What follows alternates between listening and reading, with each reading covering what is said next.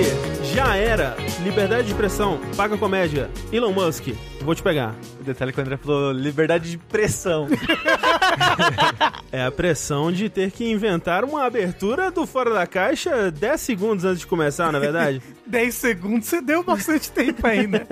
Sejam bem-vindos a mais um episódio do Fora da Caixa, aquele podcast de jogabilidade onde a gente fala de tudo que não são videogames, né? E hoje estamos aqui com a ausência confirmada de Tenguzinho, mas ao meu lado, Eduardo Chi. Eu saí de casa. Do outro lado, Rafael Kina. Eu entrei na casa. E através das ondas mágicas da internet, Alan do Box, seja bem-vindo de volta. Infelizmente não entrei na casa, mas posso estar entrando futuramente. É verdade, verdade. Queremos Alan aqui para assinar a nossa, nossa, nosso quadrinho de, de amigos aí e participar pessoalmente aqui com a gente, e né? jogar board games, que o Alan gosta de jogar board games. E Sim. cantar karaokê, né? Que da vez Sim, que a gente tentou certeza. cantar, Cara, o programa é não sabotou. Vamos! Vamos pra caralho. Vamos! Porra, Sim, é vamos, adoro, Alan, adoro, Alan, pronto, amo. já tá, já. Beleza, confirmado. Então, os dias e a data e a gente vai cantar karaokê, vai ser legal pra caralho. É isso aí, confirmado. Confirmadíssimo. Mas enquanto esse dia não chega, estamos aqui nos valendo do- da magia da internet para mais um episódio Fora da Caixa. Esse, como tudo que a gente grava aqui no Jogabilidade, é providenciado graças a pessoas como você aí, que vão lá mês após mês e contribuem nas nossas campanhas de financiamento do Patreon, do Padrinho, do PicPay, com seu subzinho na Twitch que sai de graça para você, caso você assine algum serviço da Amazon, como o Prime Video ou, ou o Amazon Prime, né? E, né, todo mês você tem ali à sua disposição um Prime Gaming para dedicar um canal de sua escolha. Agradeceríamos muito se fôssemos nós. Vou aproveitar aqui para fazer o mesmo pedido que fiz no Vértice, né? Porque recentemente a gente descobriu que tem como dar nota pro podcast no Spotify. Olha só que coisa maravilhosa. Especificamente no aplicativo de celular, você vai lá na página, né? no- na, na- na tela ali do, do podcast, né? Onde tem a descrição, o logo do podcast, a lista de episódios e tal. Logo abaixo do título tem a nota do, do podcast e umas estrelinhas, né? Ali, que você pode clicar e dar a sua própria nota pro podcast. A gente tem uma, uma média muito boa, inclusive, muito obrigado a todo mundo que nos avaliou positivamente. Sem saber, né? Sem já tinha uma sabia. muito boa. Fico feliz, né? Porque é, seria meio triste a gente descobrir que tem, tipo, a nota ser tipo 2.3, sabe? Nossa, que triste. Né? Imagina. Imagina. Então, muito obrigado a todo mundo que nos avaliou. E, e se você não nos avaliou e gosta do podcast, né? Se puder passar lá, dar, um, dar uma, uma cinco estrelinhas, né? Quem sabe? Quem nunca Assim. avaliou pode avaliar. Exatamente, né? Agradecemos muito porque os podcasts que têm muito engajamento, que têm muitas notas, que têm ah, notas positivas, são mais recomendados pelo, pela plataforma do, do Spotify. E desde que começou, né, podcast no Spotify, a gente tem visto que os números lá, né, a porcentagem de pessoas que nos escutam pelo Spotify só vem crescendo. Então, agradecemos aí a quem puder fazer a, sua parte. E a nossa parte é comentar sobre coisas que a gente assistiu e ou fez por aí, né? E, e olha só, Sushi, Oi. você ouvi dizer que você não ficou em casa assistindo, consumindo conteúdo.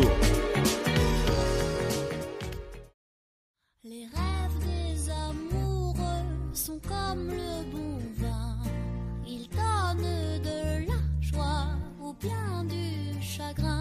O tempo de assistir, da última gravação até essa, eu comecei a assistir algo proibido aí, que eu não Hum. posso comentar Ih. Que vai ser tema de outro podcast. Opa! Então. Eu não consegui assistir outras coisas. Eu tentei assistir um filme de terror do momento. O Smile lá? Um dos filmes de terror. Não sei do que você tá falando. É o Sorria. Esse é um filme de terror do momento. O Eu não, Sorria. não ouvi falar. É. que é o Bleach. Terrifier 2. Terrifier 2? Que é um filme de terror de slasher, né? Tom, De um assassino que vai perseguindo né, os personagens e, e Uhum, uhum. matando de maneiras ho- horríveis. Você assistiu o primeiro? Então, assisti o primeiro, que é de uns 3, 4 anos atrás, e saiu dois recentemente, que é aquela parada de o filme mais assustador do mundo, pessoas desmaiam no cinema, não sei quem Ai, passou mal, morreram vendo o filme, essas paradas, sabe? Sim, Aham. E até eles falou, tipo, ah, tô a fim de ver o filme trash, vamos ver? Só que era o 2. Uhum. Hum, Então já vamos ver o 1 um primeiro. A gente viu o 1, um. o 1 um é muito ruim. mas você desmaiou Muito vendo? ruim. Não, é porque é o 2 que tá fazendo isso. ah, Porque esse Terrifier é um filme indie, pequenininho. Uhum. Assim, o investimento, o 2 custou tipo 400 mil dólares, o que não é Nossa, tão bem- pequenininho assim. Assim, né? pra um filme é pouco. É, É. muito pouco. Pra um filme é muito pouco. É. Mas o 1 Ele foi menor ainda. Nossa. Mas só pra falar é, por um segundo do 1, ele é um filme tipo, curtinho, de 1 hora e 20, slasher, que é um, é um palhaço psicopata assassino que sai matando as pessoas. Hum, E, e, tipo, a parada do filme é, ele não tem efeito especial digital, é tudo prático. Ou pelo menos parece ser tudo prático. uhum. Então, ele é um filme, ele é um espetáculo pra quem curte esses filmes trash de efeito prático. Porque tem, um, tem umas mortes que você realmente fica, caralho, como é que foi a logística pra fazerem esse efeito, sabe? Uhum, uhum. Que é bem surpreendente, mas ao mesmo tempo a história, tipo, que história, as atuações, que atuações. parece que são amigos, né? Tipo, ah, um grupo de aham. amigos juntou e fez o filme, assim. Porque parece que ninguém lá é ator ou atriz de Mas verdade. há o seu valor nesse tipo de filme. Tem, tem. Ah. Só que, tipo. Que nem aquele filme dos pássaros assassinos, né? Não, aí não, é porra. Ah, o seu valor. É, não, também tem o seu valor, mas acho que o, o- acho que o ponto forte desse, desse Terrifier, pelo que você está falando, é justamente a qualidade técnica, né? Sim, ali da, sim. da- da Porque- maquiagem e tudo mais. Eu não sei quem foi que fez a- essa parte técnica, mas quem fez provavelmente alguém que manja muito, Uhum. assim, que já trabalha na área fazendo muita coisa. Sim. Mas a parada é, fizeram o 2, que ele, ele fez um certo sucesso que eu, que eu comentei que ele foi, custou 400 mil, e eu sei disso porque eu vi gente comentando no Twitter que, tipo, ele custou 400 mil e arrecadou, sei lá, 10 milhões de dólares, eu não lembro quanto que foi. o 2. É, o 2. Hum. Então ele fez um sucesso pro tamanho dele. E, tipo, se nota de internet alguma coisa, o 1 era, tipo, no, no Rotten Tomatoes, é tipo, sei lá, 4 e pouco, 5. O 2 tá 8,5, um Ah. negócio assim. Uhum, nossa. Só que eu, eu fui ver o 2 com a Thalissa, e 1, enquanto, enquanto um tem 1 hora e 20, o 2 tem, tipo, 2 horas e meia. Uau. É um épico sobre palhaços. Aí a gente viu, tipo, 20, 30 minutos e deu sono, a gente dormiu e não conseguiu ver outro dia. Caramba! então eu acabei não vendo Então, o, o dois. você desmaiou durante o filme. Ah. É caramba! verdade, é, é isso então que acontece com as pessoas. É muito aterrorizante. É. Então meu plano hoje era falar do Terrifier 2. Deixa eu falar, você falou da. Ah, o filme que as pessoas desmaiam, sei lá o que, esse, esse Smile aí, sorria. Ô, eu vi um TikTok, por exemplo, adolescentes não assistir, pans, ai, como estávamos antes do filme? Eles, ah, uhul, tirando foto no Instagram. Aí, tipo, depois do filme, a menina no chão, passando mal, tendo crise de ansiedade, os amigos socorrendo. Olha só, falaram que o primeiro filme, na verdade, já não é a primeira história com o palhaço. Olha aí. Parece que tinha uma antologia de contos que já tinha uma história com esse palhaço. Caramba, o Deep Lore. É, pois é. Vocês já tiveram isso de passar mal no filme, de ficar Não. muito afetado assim Teve mesmo? uma vez que eu tive muita vontade de fazer xixi, tive que sair no meio do filme. É, nu- nunca, nunca tive isso não. Olha, teve uma vez que eu não passei mal, mas eu fiquei, tipo, não foi num filme, foi numa série, né? Foi no The Office, que eu fiquei muito constrangido pelo Michael. Que No é... episódio da festa na casa dele. Não, é naquele episódio do Hey Mr. Scott, what you gonna do? Sabe? Ah, tá. Né, da, da faculdade lá. da faculdade. crianças. Esse é, esse, é Nossa, dolo- esse é de sofrer mesmo. eu, tipo, eu tava com muita vergonha, eu queria me enterrar, sabe? Tipo, foi o máximo que eu cheguei de passar mal num filme, assim. Mas eu já dormi num filme de, de tédio mesmo, eu dormi, que foi Ah, no Piratas também, do Caribe também. 3. Olha aí. Olha, eu dormi no Ghost in the Shell. O da, da Scarlett Johansson? É, Ah. a única japonesa possível. Eu, Grande eu dormi atriz no Matrix asiática. 2. Exato. Qual? Matrix 2. Matrix 2. Justo também. Eu fui duas vezes no cinema e dormi as duas vezes. Eu dormi Caramba. no filme Cruzada. Olha só. Aquele do Ridley Scott ruim. Nesse filme, na saída do cinema, tinham uns delinquentes querendo puxar briga com a gente, a gente saiu correndo. Por quê? Uau. Por não sei, eu acho que eles estavam esperando alguém pra puxar briga. E Que, ah, que isso? É, os baratinhos é foda, Que né? caralho! Coronel Fabricino é muito perigoso mesmo, que medo. Eu tentei fazer minha mãe assistir a Viagem de Chihiro seis vezes e ela dormiu as seis vezes. Uau, Caralho, meu Deus do caralho. céu. Mas assim, É via- narcolepsia, assim, né? eu adoro Viagem de Hiro, mas é um bom filme pra um soninho. Ele é muito É, então. aconchegante, assim. Então. Ele é aconchegante, ele é de fato. Ele é um filme muito gostosinho, uma trilha sonora. hum. É. É, então, a minha mãe sempre. Ui, ela via, assim. Ela nunca Eu, eu, eu, eu já contei isso, mas eu tenho algumas coisas disso de dormir com música, às vezes, de videogame. Às vezes a música de um lugar, eu não sei o que, que fa- me faz dormir. Foi o, Final Fantasy VII Remake. Hum. Lembra que eu contei na- naquela primeira cidade que você fica? Eu dormi várias vezes jogando Final Fantasy VII naquela cidade. Várias vezes.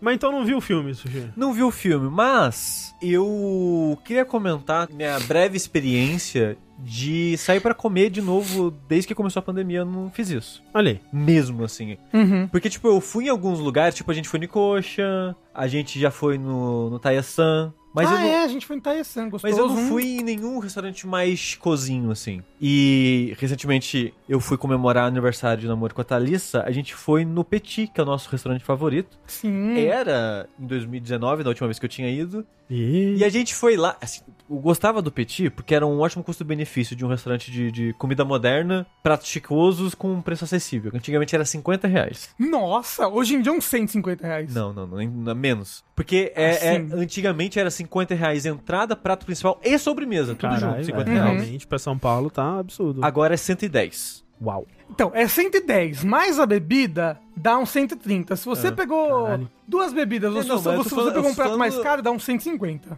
Mas, mas com o que que você falou? Um pratinho, porque, porque no dia que a gente foi, que a gente foi lá com o Pelux quando ele veio pra São Paulo, lembra? O Pelux juntou dinheiro, a gente fez, a live lá de arrecadação. Então a gente juntou dinheiro pra quando o Pelux viesse e a gente vamos no Petit. Até o Bob tava junto. Quando a gente foi, tinha, tinham pratos, era, era diferente o preço dos pratos. Não, você só pediu completo. Não, exe- então, naquele dia tinha um, um atum, porque lá você compra, né? Você pega o, Cê- cê- cê- a refeição inteira, né? É, você escolhe qual vai ser a entrada, qual vai ser o prato principal e qual vai ser a sobremesa entre as opções. Então, tinha uma que era mais cara, do, do Ah, não. principal. Se você pegasse Ah, aquela... isso, isso, é, isso é verdade, isso muda. A gente, eu, eu esqueci desse detalhe, porque antes era fixo, agora realmente é diferente. Porque é sempre o prato principal, ele que vai ditar o preço do pacote. Isso, exato. E sempre é um com carne, sempre é um com peixe, sempre é um vegano. Uhum. O vegano é sempre o mais barato e com peixe é o mais caro normalmente. Exato, e tava tendo um com barriga de atum. E era muito mais. Era, era, Tem, esse era- detalhe. era mais caro. De fato, tem esse caro, né? detalhe. Eu pedi o da carne, se não me engano, foi 100, 110. O da carne. Nossa, tá muito caro. O vegano acho que era 98, 99, uma coisa assim. Ai, meu Deus. Mas hoje em dia tá isso, né? A gente vai no coxa e gasta quase isso também. Não, acho que. Com no- bebida?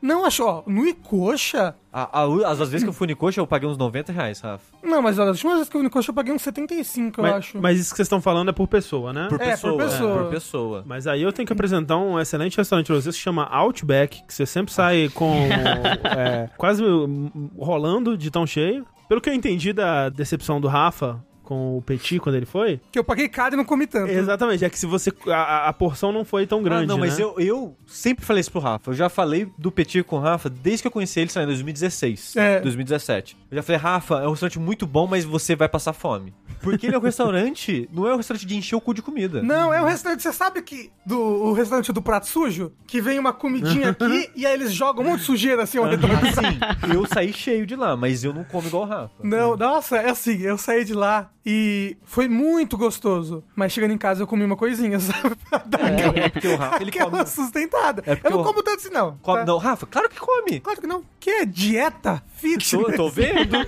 tô vendo. Peraí, vamos, vamos lá pro. Vamos fazer isso aí por. Fatia de pizza. Quantas fatias de pizza você come, Rafa? Quatro. Quatro. Quantas fatias de pizza? Duas. Aí, metade. Não. Entender. Quanto você come? Ah, por aí, umas quatro também. É, quatro é o normal, gente. Bora, quatro Não, pizzas. Isso, pronto. Eu quero saber, a eu gente, quero a saber. gente não é o padrão Não, pra muita coisa, É, Rafa. eu quero Deus. que votação no chat agora.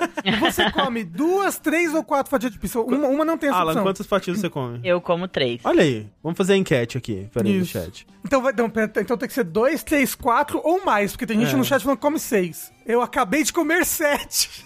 Ó, mas é uma questão também. Estamos falando só de pizza, é a pizza salgada ou a gente tá fazendo combo pizza salgada e doce? Porque aí é mais de quatro fatias. Ah, não, é. São estômagos diferentes. assim. É, Exato, não, são exato. diferentes. É a salgada, a salgada. A salgada umas três, mas... É, depende também, né? Tem aquela pizza que é mais maçuda, às vezes é mais, mais, É. mais fininha. De- Depende bastante da pizza. É, se for tipo uma massa pan, entendeu? Você come menos. Tipo, Jesus Pizza, eu como dois pedaços só. Aham, que é, Porque um- Jesus uma Pizza torta, é, né? É uma torta. Não, a Super Pizza Pan, às vezes eu como uma. Cara, Fatia.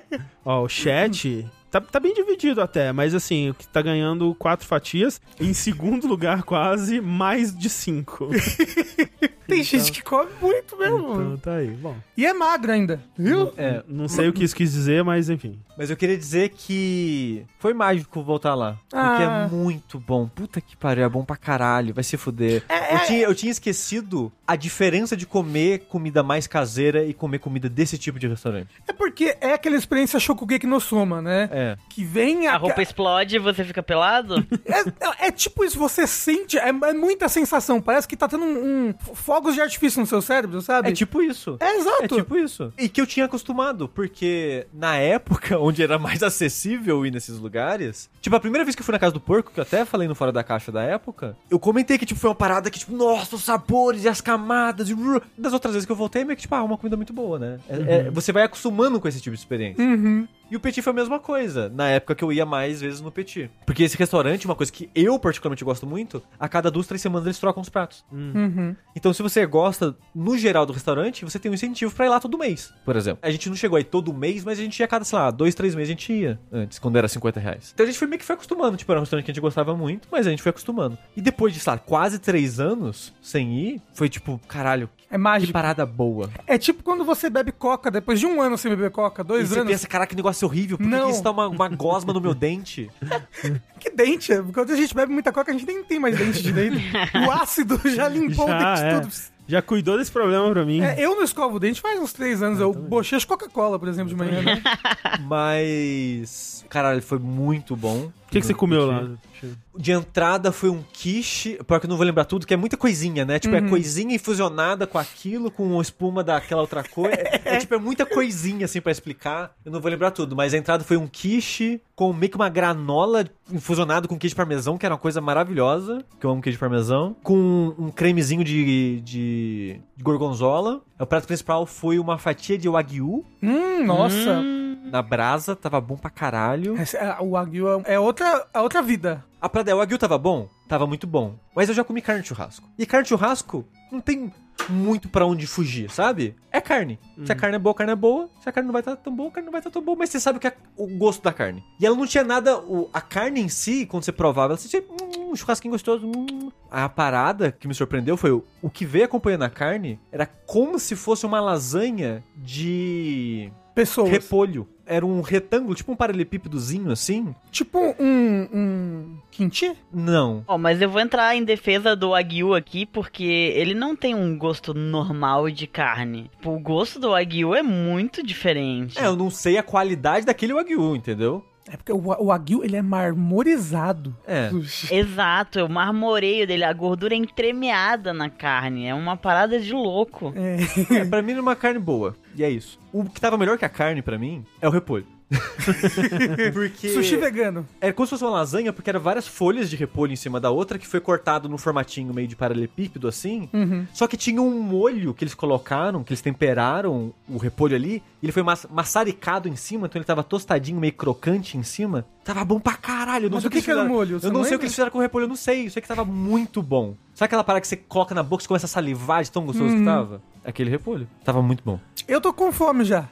Eu também. Aí tinha uns, uns molhinhos no prato também pra acompanhar com a carne e tal, pra você, né, chuchar a carne assim, né? É, Que é a sujeira que o Rafa é a falou. sujeira do prato, É a exato, sujeira, é do prato. E de sobremesa foi aquele tubinho com creme dentro, como é que, como é que chama mesmo? Ah, Canole? É tipo, é tipo um canole, tipo um canole que a casca tinha carvão. eu achei, pensei que você ia falar aquele que você bota no sorvete, sabe? Aqueles tubinhos que Sei, você bota no sei, sorvete não, que não. vem chocolate é, como é que chama? Luke. É um negócio assim, é. Não é Tubete, sei lá o nome dessa porra. Era tipo um canole, que eu não sei se era exatamente um canole, mas é tipo um canole, que era uma, um- uma massa enrolada num tubinho, que era uma massa que era bem crocantezinha, não sei se tinha caramelo, alguma coisa assim nela, e ela tinha carvão, então ela era pretinha. Carvão. Carvão é bom pra limpar veneno do estômago. Sim. E o creme dentro era um creme de jabuticaba, que eu adoro jabuticaba. E junto acompanhando tinha umas jabuticabas com licor de alguma coisa. Sabe uma curiosidade sobre carvão ativado que eu vou dropar aqui? Hum. Não é muito aconselhável para pessoas trans ficarem comendo coisas com carvão ativado porque prejudica o efeito do hormônio no seu corpo. Fica aí a dica, hashtag. Ah, é? Uau! De- Deve ser porque, sei lá, ele absorve no seu é, lugar. sim, sim. Ah,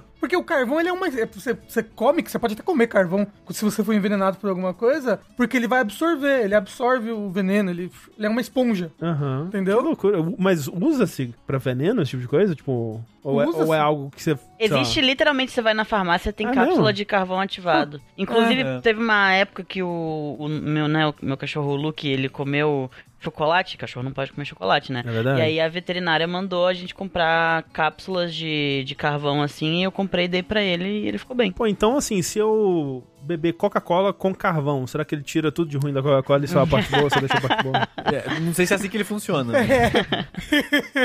É, mas tava, tava, tava excelente. É, gostei muito. Que pena que é mais de 100 reais com bebida e porcentagem. Triste. Tudo ficou uns 130 por pessoa, eu acho. O que era o preço que era. É muito triste pensar nisso, mas em 2019 era o preço da degustação da Casa do Porco. Hoje em dia a Casa do Porco é, sei lá, a terceira melhor restaurante do mundo, sei lá. Nossa, o prêmio deve que ele tá- tá já. Deve estar caro pum, pra arregaçar. E deve. Deve. Não, deve estar bonito o preço da Casa do Porco. O Hot Pork, André, lembra? Que era 18 reais, 18 hoje em dia é reais. 50. Caralho. Caralho, What? você tá zoando, é 50 Da última reais? vez que eu comi no hot, po- no hot pork, foi tipo 30 pila, eu já achei caro. Pra caralho. Caraca. Nossa, quando a gente ia, pra não, pra não, pra não ficar, pra ficar cheio, eu comia três cachorros quentes no Hot Pork. É, o Hot Pot pra mim era dois, tinha que ser dois, assim. É, pra mim sempre foi dois. Eu sempre tinha que comer dois. Eu comprava dois normal e um vegano.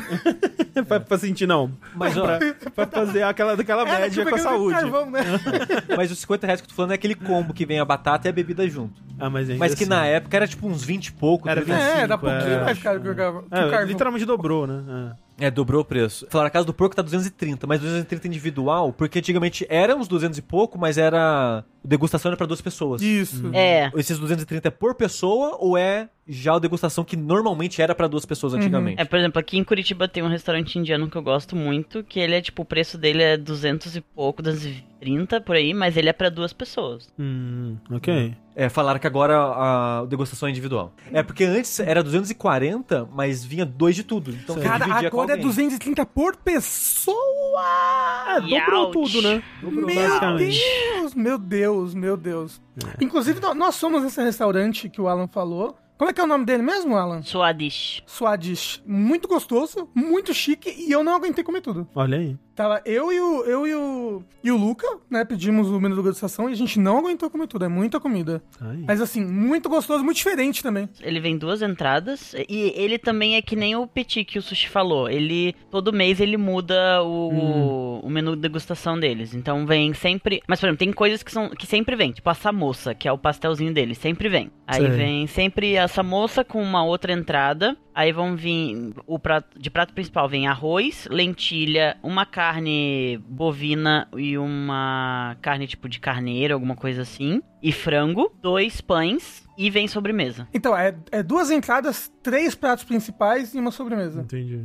Então, tipo, dá, ó, muito gostoso, muito caro também. É, Muito tipo, cara. falaram ali, eu não consigo gastar mais de 20 reais em comida. Eu não sei se a pessoa ela não quer gastar mais ou, ou realmente não tem condição. É, sim. É, É. porque pra mim, eu, esses lugares que a gente tá falando aqui não é lugar que eu vou todo dia, não vou É, toda não, semana, esse é- todo mês, sabe? É pra ir em momentos É pena. É, em É. ocasião especial, no aniversário, quando Sim, vem sim. a- pessoas visitar que não vem geralmente, entendeu? Tipo, aí você leva a pessoa. Tipo, por exemplo, eu amo aqui em Curitiba jardins, mas eu não vou nas jardins todo, todo final Uhum. de semana, entendeu? Sim. Mas o que eu ia falar é, tipo, ah, a casa do porco tá 220. Eu não excluo da minha vida a casa do porco, porque sei lá, ah, num, num futuro aniversário nosso ou coisa do tipo, eu vou querer ir. Casamento. Mas é um evento especial que eu vou, sei lá, uma vez a cada tanto tempo. E tem que planejar cinco meses de antecedência, né? É, porque, Ah, agora, porque- agora, agora você tem que, agora você tem que entrar na fila de É, meses. sim. Porque antes não era assim, agora, agora tem que pôr o nome. Porque comida, pra mim, eu gosto tanto da experiência de comer uma boa comida, que Nossa. pra mim vale a pena eu juntar dinheiro pra ir num restaurante sim, bom. sim. Exato, É, exato. vale muito é, a tipo, pena. a- a- a- ao invés da gente ir no Primavera Festival, entendeu? A gente vai comer em algum lugar. Que seja assim, esses lugares muito. que infelizmente são muito caros, mas que são essas experiências gastronômicas, assim, de explodir a cabeça. Parada é que quando você come uma parada que você acha muito boa, você não esquece essa experiência nunca mais. Ela vai ficar cravada na sua cabeça pra sempre. Isso é uma parada muito foda. Tipo, você lembrar e falar: caralho, aquela comida era boa pra caralho, caralho, aquilo era muito legal, cara, sabe? Que saudade daquele, sabe, daquele hot dog, saudade daquele sushi de barriga de porco, sabe? Qualquer coisa, sabe? Ela fica crav- cravada na sua cabeça, assim. Tipo, teve um restaurante que eu fui muito bom. Ele era uma mistura de culinária asiática com culinária chilena, eu acho, se não me engano. Olha. E, Caramba. e puta que pariu. Foi o melhor bacalhau que eu já comi na minha vida, sabe?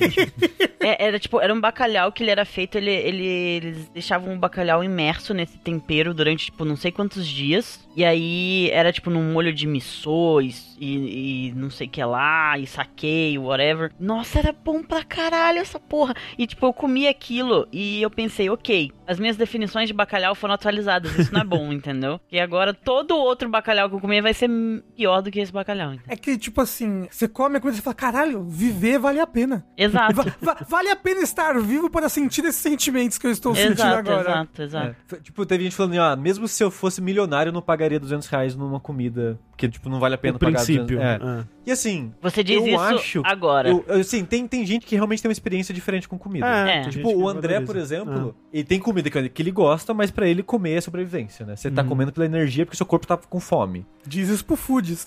É, Adoraria. Mas eu acho que a maioria das pessoas que diz isso é porque não comeu uma parada diferente dessa que a gente tá falando, assim. Porque realmente é uma, é uma parada que você nem sabe que a comida pode ser aquilo. É porque não teve um momento ratatouille, entendeu? Não teve um Exato. momento ratatouille. A pessoa que fala isso, ela não teve esse momento. Eu falando pra você isso não faz sentido. Você É vai... uma parada que você sente só. Só sentindo É, pra porque- saber. É o VR da comida. Isso. Porque eu sempre gostei de programa de culinária. Então, sei lá, Top Chef. O pessoal ia descrever os sabores e as camadas, aquilo eu ficava, pô, o pessoal exagera, né? Porque não é possível. Não, comida não é isso, não. O pessoal tá exagerando, mas beleza, né? Teatrinho, né? Foda. Até um dia que eu comi no restaurante foda, eu fiquei, não, ok, beleza, não era teatrinho. Realmente a comida pode ser umas paradas muito louca. E como o Alan tá falando, é uma parada que você lembra. E tem pratos desses restaurantes que eu comi que eu lembro o sentimento enquanto É. eu comi ele, e eu busco esse sentimento pro resto da minha vida e eu nunca mais vou ter. É tipo droga. É tipo, é tipo droga. É tipo droga, tipo isso. Exato. Aqui como contraponto só de que, tipo, realmente te- deve ter, pode ter pessoas que não, não conseguem ou, ou não, sei lá, não, não, não, né, não tem esse tipo de experiência, simplesmente porque eu já fui em vários desses restaurantes que o Sushi fala que teve essas experiências transformadoras e tudo mais, e eu como e falo, legal. É, porque Out- o paladar. Outback é melhor. Mentira. Tem coisas que eu prefiro, né? Por exemplo, eu prefiro um comado, que é um Outback ou coisa do tipo. Mas pra mim não é. Nunca, nunca rolou essa coisa de tipo, meu Deus, sou choquei que não soma, sabe? Fogos de artifício na boca, assim. Nunca, nunca tive isso. Tem um lugar que vende doces que chama Le Petit Macaron, que vende macaron. Aham. Que hoje em dia macaron é o meu doce favorito por causa desse lugar. E ele é um doce, quando eu como, caro pra arregaçar um inferno. Ah, macarrão é muito caro. Porque é um doce muito difícil de fazer. Difícil, é. E ele É um doce frágil. muito delicado e ele estraga muito rápido. Tipo, Hum. não comeu no dia seguinte e acabou, tem que jogar fora. O negócio é, é uns 12 reais um macarão. Um macarão. Mas eu compro um macarão quando eu vou lá sempre. Porque eu, não- eu não consigo ficar de olho aberto. Eu mordo ele e a sensação, o gosto é, é tão forte que eu tenho que fechar o olho. Eu não consigo, é sério. Eu tava, eu tava andando na escada rolante, dei uma mordida e eu fechei o olho. Falei, caralho, não, é, é, assim, é como se, é como se a minha cabeça fosse explodir a qualquer momento. É, é muito gostoso, caralho, é muito gostoso. É porque né, é- tem muitas texturas, ele tem aquela casquinha e ele tem aquele creme no meio e é uma delícia. Macarrão é muito bom. Não, então, e aí o- os cremes, nossa, os cremes são É bom, mano. Bons, É meu Deus mesmo. do céu. Macarrão Nossa. é muito bom. Uma sobremesa que me faz sentir assim também é um. Mas tem que ser bem feito, né? É creme brulee. Puta que pariu. Então, tem um macarrão de creme brulee lá. Uau. É Nossa, muito uau. gostoso, é muito bom. Essa foi a sua experiência gastronômica, Sushi? Essa foi a minha experiência e depois de lá a gente foi. Eu não sei exatamente o que é aquilo. Tentei procurar na internet qual que é a definição daquele lugar. É uma casa cultural. É, é uma casa cultural, uma casa de exposição, que é a Japan House, que tem na Avenida Ah, ok, Paulista aqui em sim. São Paulo. Que aparentemente é um lugar que existe em várias cidades do mundo aí. Que tem esse intuito de ser meio que uma casa cultural sobre a cultura japonesa, né? Que é entrada grátis. Hum. Então, se você for visitar São Paulo, tá aqui em São Paulo, você pode ir lá. E de tempo em tempo eles vão mudando a temática da exposição, né? Uhum. Aí eles têm.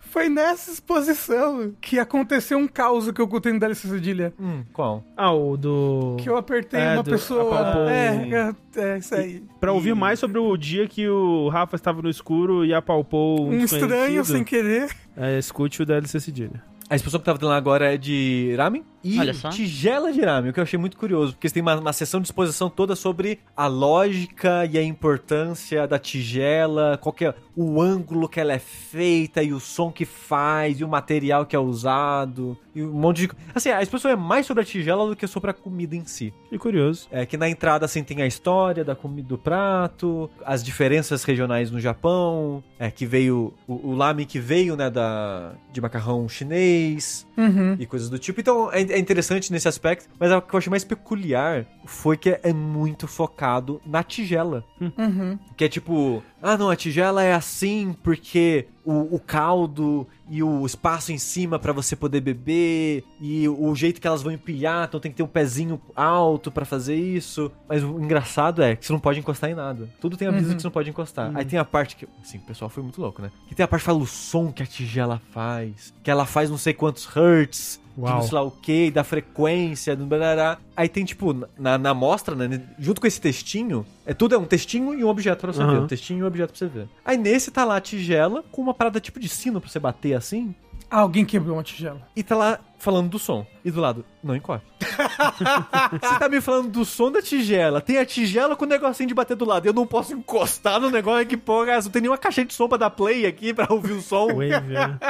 Eu achei muito bizarro. E você não, não pegou com o negocinho batendo na tigela? Não, não pode, tá proibido. Não, pode, só não tem ninguém olhando. Assim, tem muito, tem muito vigia lá. Ah, se, se uma pessoa bate numa tigela numa exposição, mas não tem ninguém olhando, a tigela realmente foi batida? É algo assim, né? Fala. É, E aí o sushi pegou uma lata de bolho de tomate e jogou na tigela. Isso. Ele pegou um quadro de Van Gogh e jogou na tigela. Isso. Tinha muito segurança lá vendo essa parte da exposição, porque eu acho que é, é muito instigante você ficar tocando nas coisas que É. tem ali. Então eu acho que tem, tem, tem muito. Teve- a, sensação, a sensação que dá é que tem segurança pra cada três pessoas lá. Cara. É, assim, a última vez que eu fui, tinha uma exposição sobre. Tinha uma exposição ah, que, que tinha sala escura, né? Que aconteceu coisa sem querer. Teve. Tinha uma coisa de tecnologia. no- Isso no, no primeiro andar, né? Que ela tem tipo dois andares. E no segundo andar tinha uma exposição sobre trançados. É isso que se fala quando você vai fazer uma roupa. Você pega os fios e faz um trançado. Se você tá dizendo. É tipo, o, o modo, modos de, tran- de trançados lá, um modo japonês de um milhão de fios, sabe? E aí mostrava as tecelãs e como as máquinas delas funcionavam. Ainda como ainda, ainda tinha gente no Japão que ainda fazia esse negócio que é demorado, é um processo extremamente demorado. E como era culturalmente, como cada trançado diferente significava pra, sei lá, uma, uma casta social diferente. Era, era, tipo, muito legal, muito bacana. Só que você também não podia encostar. E você não pode encostar, mas não tem vídeo ao redor das coisas. Tá tudo assim. Sim. Eu, eu dei uma encostadinha em algumas coisas, admito. Uma encostadinha de, de protesto. Ah, Lambi, lambi alguns tecidinhos pra ver qual era o gosto? Porra, quem O- nunca? Aí, parte da exposição lá também, eles convidaram vários artistas para fazer designs de tigela. Uhum. E tinha uma ótima tigela. Tinha uma tigela muito bonita.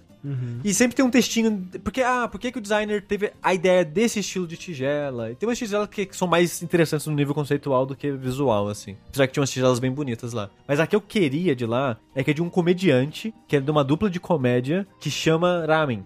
Que é, só que é R-A-H-Men. Aí o cara falou que, tipo, eu nem gosto de lamen, mas eu resolvi fazer então uma, uma tigela que causa desconforto nas pessoas. Aí a ideia da tigela é maravilhosa, que é, dos nas bordas são dois dedos, como se fosse a pessoa que te serviu o lamen enfiou os dedos na sopa, Aham. porque o dedo é fundo o suficiente pra quando colocar o lamen, o dedo tá submerso, pra você ter a sensação que alguém tá colocando o dedo na sua sopa. E esse comediante, ele tem um cabelo armado encaracolado muito grande. E o fundo da tigela é a cara dele. Só que como o cabelo dele é armadão grande, você, quando você tá tomando a sopa, a primeira coisa que você vai ver nas paredes ali no fundo é o cabelo dele. Pra você ter a sensação que tem cabelo na sua sopa. Incrível. Assim é maravilhoso. É um conceito incrível. Tem um, tem um outro artista que fez um- uma aranha no fundo. Nossa. Só que é uma aranha feita de pedaços de carpa, nesses desenhos tradicionais de carpa. Uhum. Então, tipo, as patinhas são meio que pedaços das, das caudas. Sei. Foi meio que como se desmontasse uma carpa e fizesse uma colagem, assim, pra fazer uma aranha de, de carpas. Aí a história é, um dia eu tava tomando um lime num lugar, uma aranha desceu do teto, pousou na minha sopa, eu fui embora e nunca mais tomei lime na minha vida. Aí a pessoa fez um lime com uma aranha no Com seu fundo. trauma, é. É. E, e tinha uma tigela lá que era indutora de vômito. Você viu? Você tomava, quando você terminava de tomar no fundo da tigela, tinha uma ilustração do Romário Brito. Ali do fundo, "Ah!" imediatamente a pessoa vomitava. Voltava, devolvia e ia pra próxima pessoa da Isso, fila. exato. Mas é engraçado que, como era muito sobre as tigelas, e, sei lá, 90% das tigelas, tem nas estatísticas lá, 90% da tigela de, de lamen no Japão é feito numa região específica do Japão que é conhecido por fazer cerâmica, esse, esse tipo de coisa. Aí tem uma parte que é uma exposição dessa região do Japão. E é muito interessante que tem uma parte que é tipo de. Tipo tigela quebrada, só que é tipo de, sei lá, mil anos atrás. Uhum. Não, não tanto tempo assim, mas tipo, sei lá, 200 anos atrás. E é muito louco ver as tigelas antigas, assim. Museu, né? Não é bem um Uhum. museu, mas você sente história no objeto, assim, Sim. eu acho curioso. E, obviamente, como a entrada é grátis, eles têm que fazer dinheiro com alguma coisa. Então eles têm a lojinha lá. Como é comum tem museu no geral, uma parte de lojinha, né? E eles vendem um- uns, umas cerâmicas da, da região do Japão importado. Caro, viu? Ah, porra, deve Não, ser porra. muito caro. Não, tem umas coisas lá que é tipo uns 1.500 reais. Meu Deus do Ah, céu. sim. Caralho. Tem, tem uma parada lá que é tipo, sabe, um, um copinho, mil reais. Nossa senhora. Caralho. É tipo, é muito caro, muito caro, muito caro. Mas aí, E aqui estamos, né? Compramos o copinho. isso é, É. esse copo de plástico rosa que o Rafa segura agora. Mas aí, enquanto é cerâmica. a gente tava esperando a irmã da Thalissa aparecer, que a gente combinou de, de encontrar ela e comer lá, jantar lá depois, né? E a gente sentou lá no, no que tem um café também no lugar. Tem restaurante lá também, que são três andares. E a exposição dessa vez tá no primeiro andar. Das outras vezes que eu fui, a, expo- a exposição era sempre no terceiro andar. Então eu não subi pra ver o restaurante que tem lá. Mas eu sei que tem restaurante, tem café. Mas pera, tem normalmente tem, tem exposição também no terceiro Ah, andar. tem também. É, a gente junto só, com o gente- restaurante. a gente só ficou no primeiro andar mesmo dessa vez. E às vezes são exposições diferentes. É. E a gente foi tomar café lá e fica a dica, o café lá é bem ruimzinho. É, é, dica, É isso. Não é ca- coffee house, né? Já- Afinal de contas, é. Exatamente. E é isso, mas, mas, é, mas é uma exposição interessante. Pô, achei bem legal. Vamos pra exposições, pra museus, é muito bacana. Cultura, né? Cultura. Quem Cultura diria? é muito bom. Bom demais. Vai voltar a ter cultura nesse país. Amém. Perguntaram qual o meu lame favorito de São Paulo. Eu acho que todo mundo da mesa aqui, pelo menos, concorda que é o Icoxo. O Alan não sei qual é o Com favorito do certeza, Alan. e coxa. Pronto. É, o meu nome favorito é o Icoxa também. Coxa é o melhor homem de São Paulo.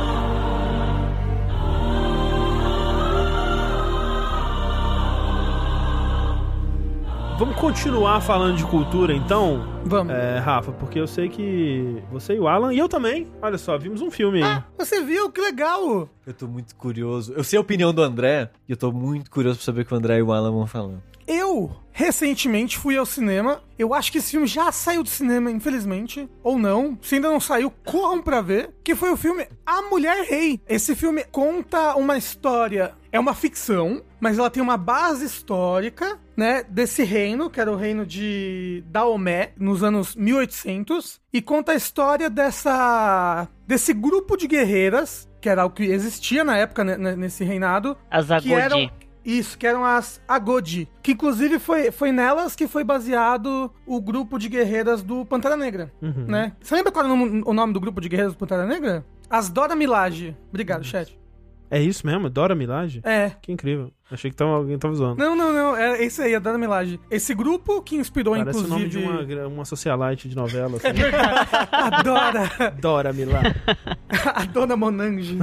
E então, é, esse grupo, as Agoji, que inclusive foi a inspiração para as Dora Milaje, do Pantera Negra, que é um grupo de mulheres guerreiras desse reino. E aí, foco da história, eu diria que a protagonista, ou a co-protagonista, que pra mim tem duas protagonistas nesse filme, Sim. é a Viola Davis, mas ela está interpretando a General Nanisca. No filme, que é a general, a- a, A General das Agodi. é, quando eu falo general, já quer dizer que é, um- é o cargo máximo de militar? Depende, acho. Ela é o cargo máximo militar desse exército de mulheres guerreiras. A né? da- Isso. Das guerreiras. E aí, a, a história do filme, esse reino tentando sobreviver em meio ao. a brigas com outros reinos vizinhos, mais colonização europeia, etc. e tal. Venda de escravos, né? Isso. E a outra protagonista do filme, na minha opinião, eu esqueci o nome dela. todas. É a jovem. A, a Naui. É isso. É uma, uma jovem dessa cidade que o pai dela tenta vender ela pra, pra se casar com um homem mais velho e abusivo. Ela fala nops. E aí o pai dela fala: vai se ferrar, vou te vender pro rei. Né? É Tipo, vou te doar, vou te dar pra, pra ser uma guerreira. Uhum. Né? Porque as. As Agodi. Agodi, elas. Não podem casar. É, elas não podem casar, elas não podem ter filhos. E elas são tipo uma guarda real, assim, sabe? Elas servem diretamente ao rei. Eu tava vendo fatos históricos sobre, sobre Daomé, sobre, né, sobre as coisas que inspiraram o filme. E essa sociedade, ela era. Como é que é? Não é dualista, mas eles tinham. Eles tinham esse equilíbrio, assim, sabe? Tipo, se tem um guerreiro homem, tem que ter uma guerreira mulher também. Se tem uma, um contador, tem que ter uma contadora. Se tem um isso, tem que ter uma aquilo. Então tinha que ter sempre uma, uma mulher em posição igual a um homem naquela cidade, entendeu? Que era porque também tinha muita influência da religião deles, né? Da, Isso. daquela região. Tipo, tem o deus guerreiro, mas tem a deusa guerreira, né? Você tem.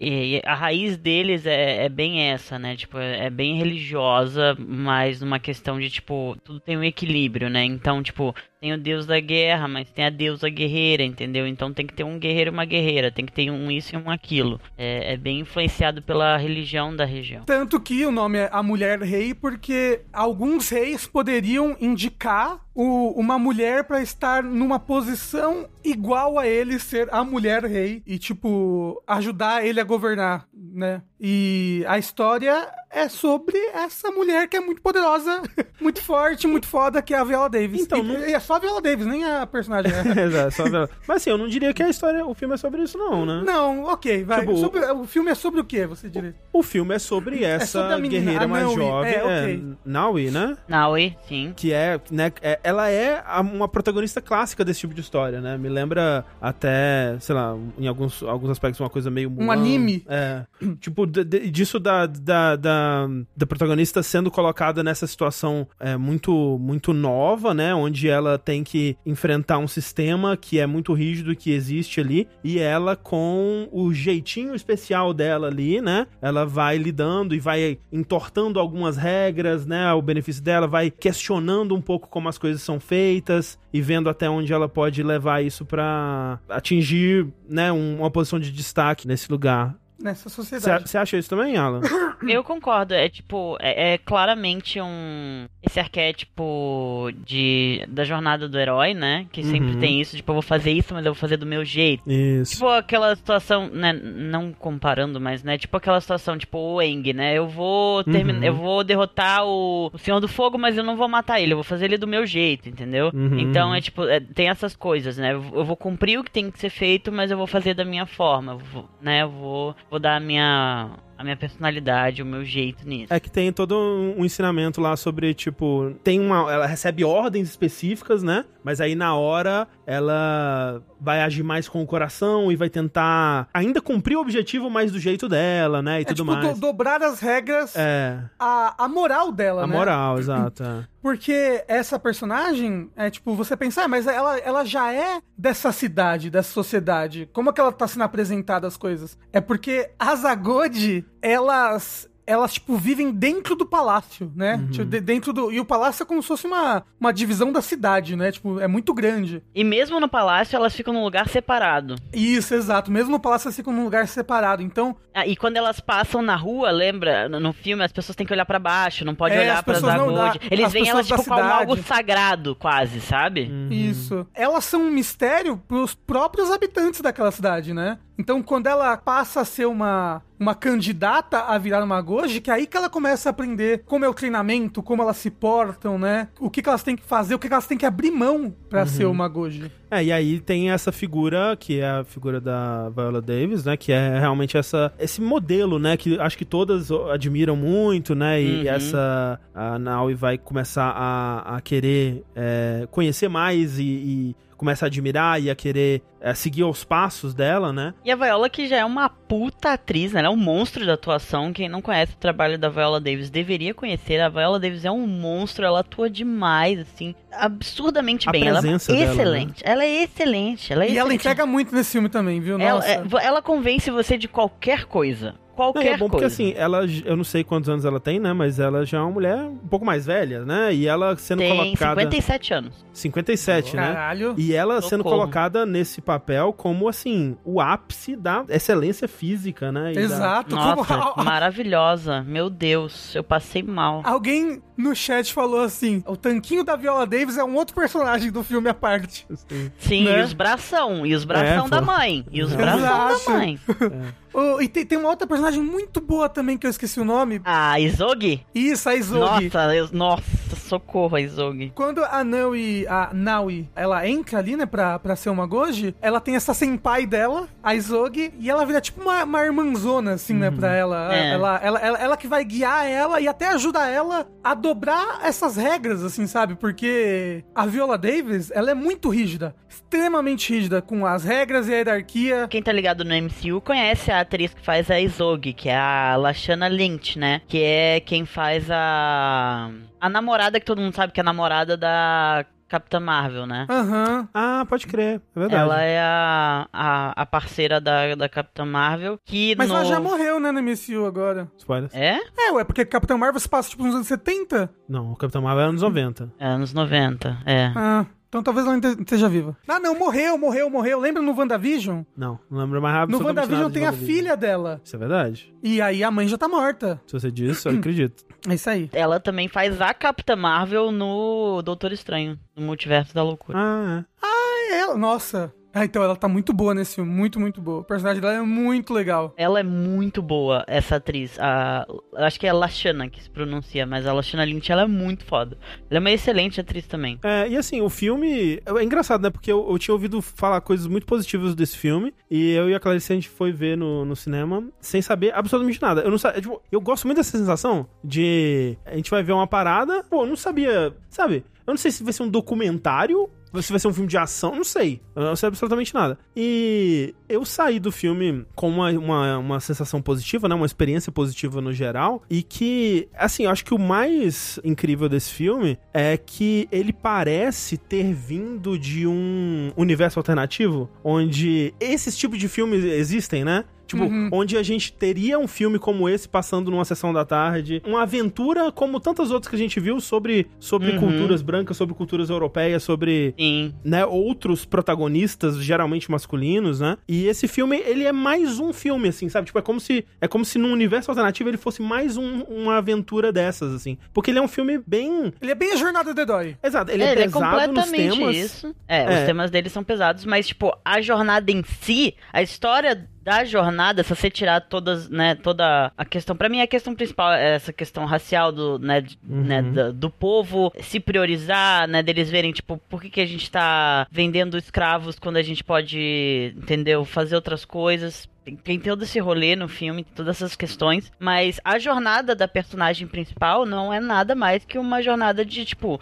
um Luke Skywalker da vida, sabe? Uhum. Tipo, qualquer personagem de uma grande saga de aventura, sabe? É, tipo, ele me parece, eu não chequei, mas ele me parece ser, em termos de, do quão gráfica é a violência dele, ele me parece ser uma coisa meio PG-13, né? Porque ele, tipo, nunca mostra o gore mesmo, ah, assim. não sei. Ele Mas- nunca mostra o gore, mas ele. Então, isso que eu ia dizer, porque ele é muito violento, né, no, no contexto, É. mas ele segura na hora de mostrar, né? Então, tipo, você sabe as coisas horríveis que estão acontecendo, mas ele quase nunca te mostra, de fato, essas coisas. Por isso que eu acho que talvez o- a censura dele seja uma coisa meio PG-13, assim. Então, assim, como o Alan falou, a- o contexto é muito pesado, né? Então, e ele não, não mede palavras, não mede esforços na hora de mostrar os horrores da escravidão, o que que tá em jogo pra essas guerreiras caso elas percam, né? Eu acho Exato. que isso dá um peso muito grande a- a quando elas estão indo executar a missão, porque você sabe Isso, que porque ela sabe que, que perder é, vai ser pior do que morrer. é, não é a morte. É. Se fosse só a morte, seria ok.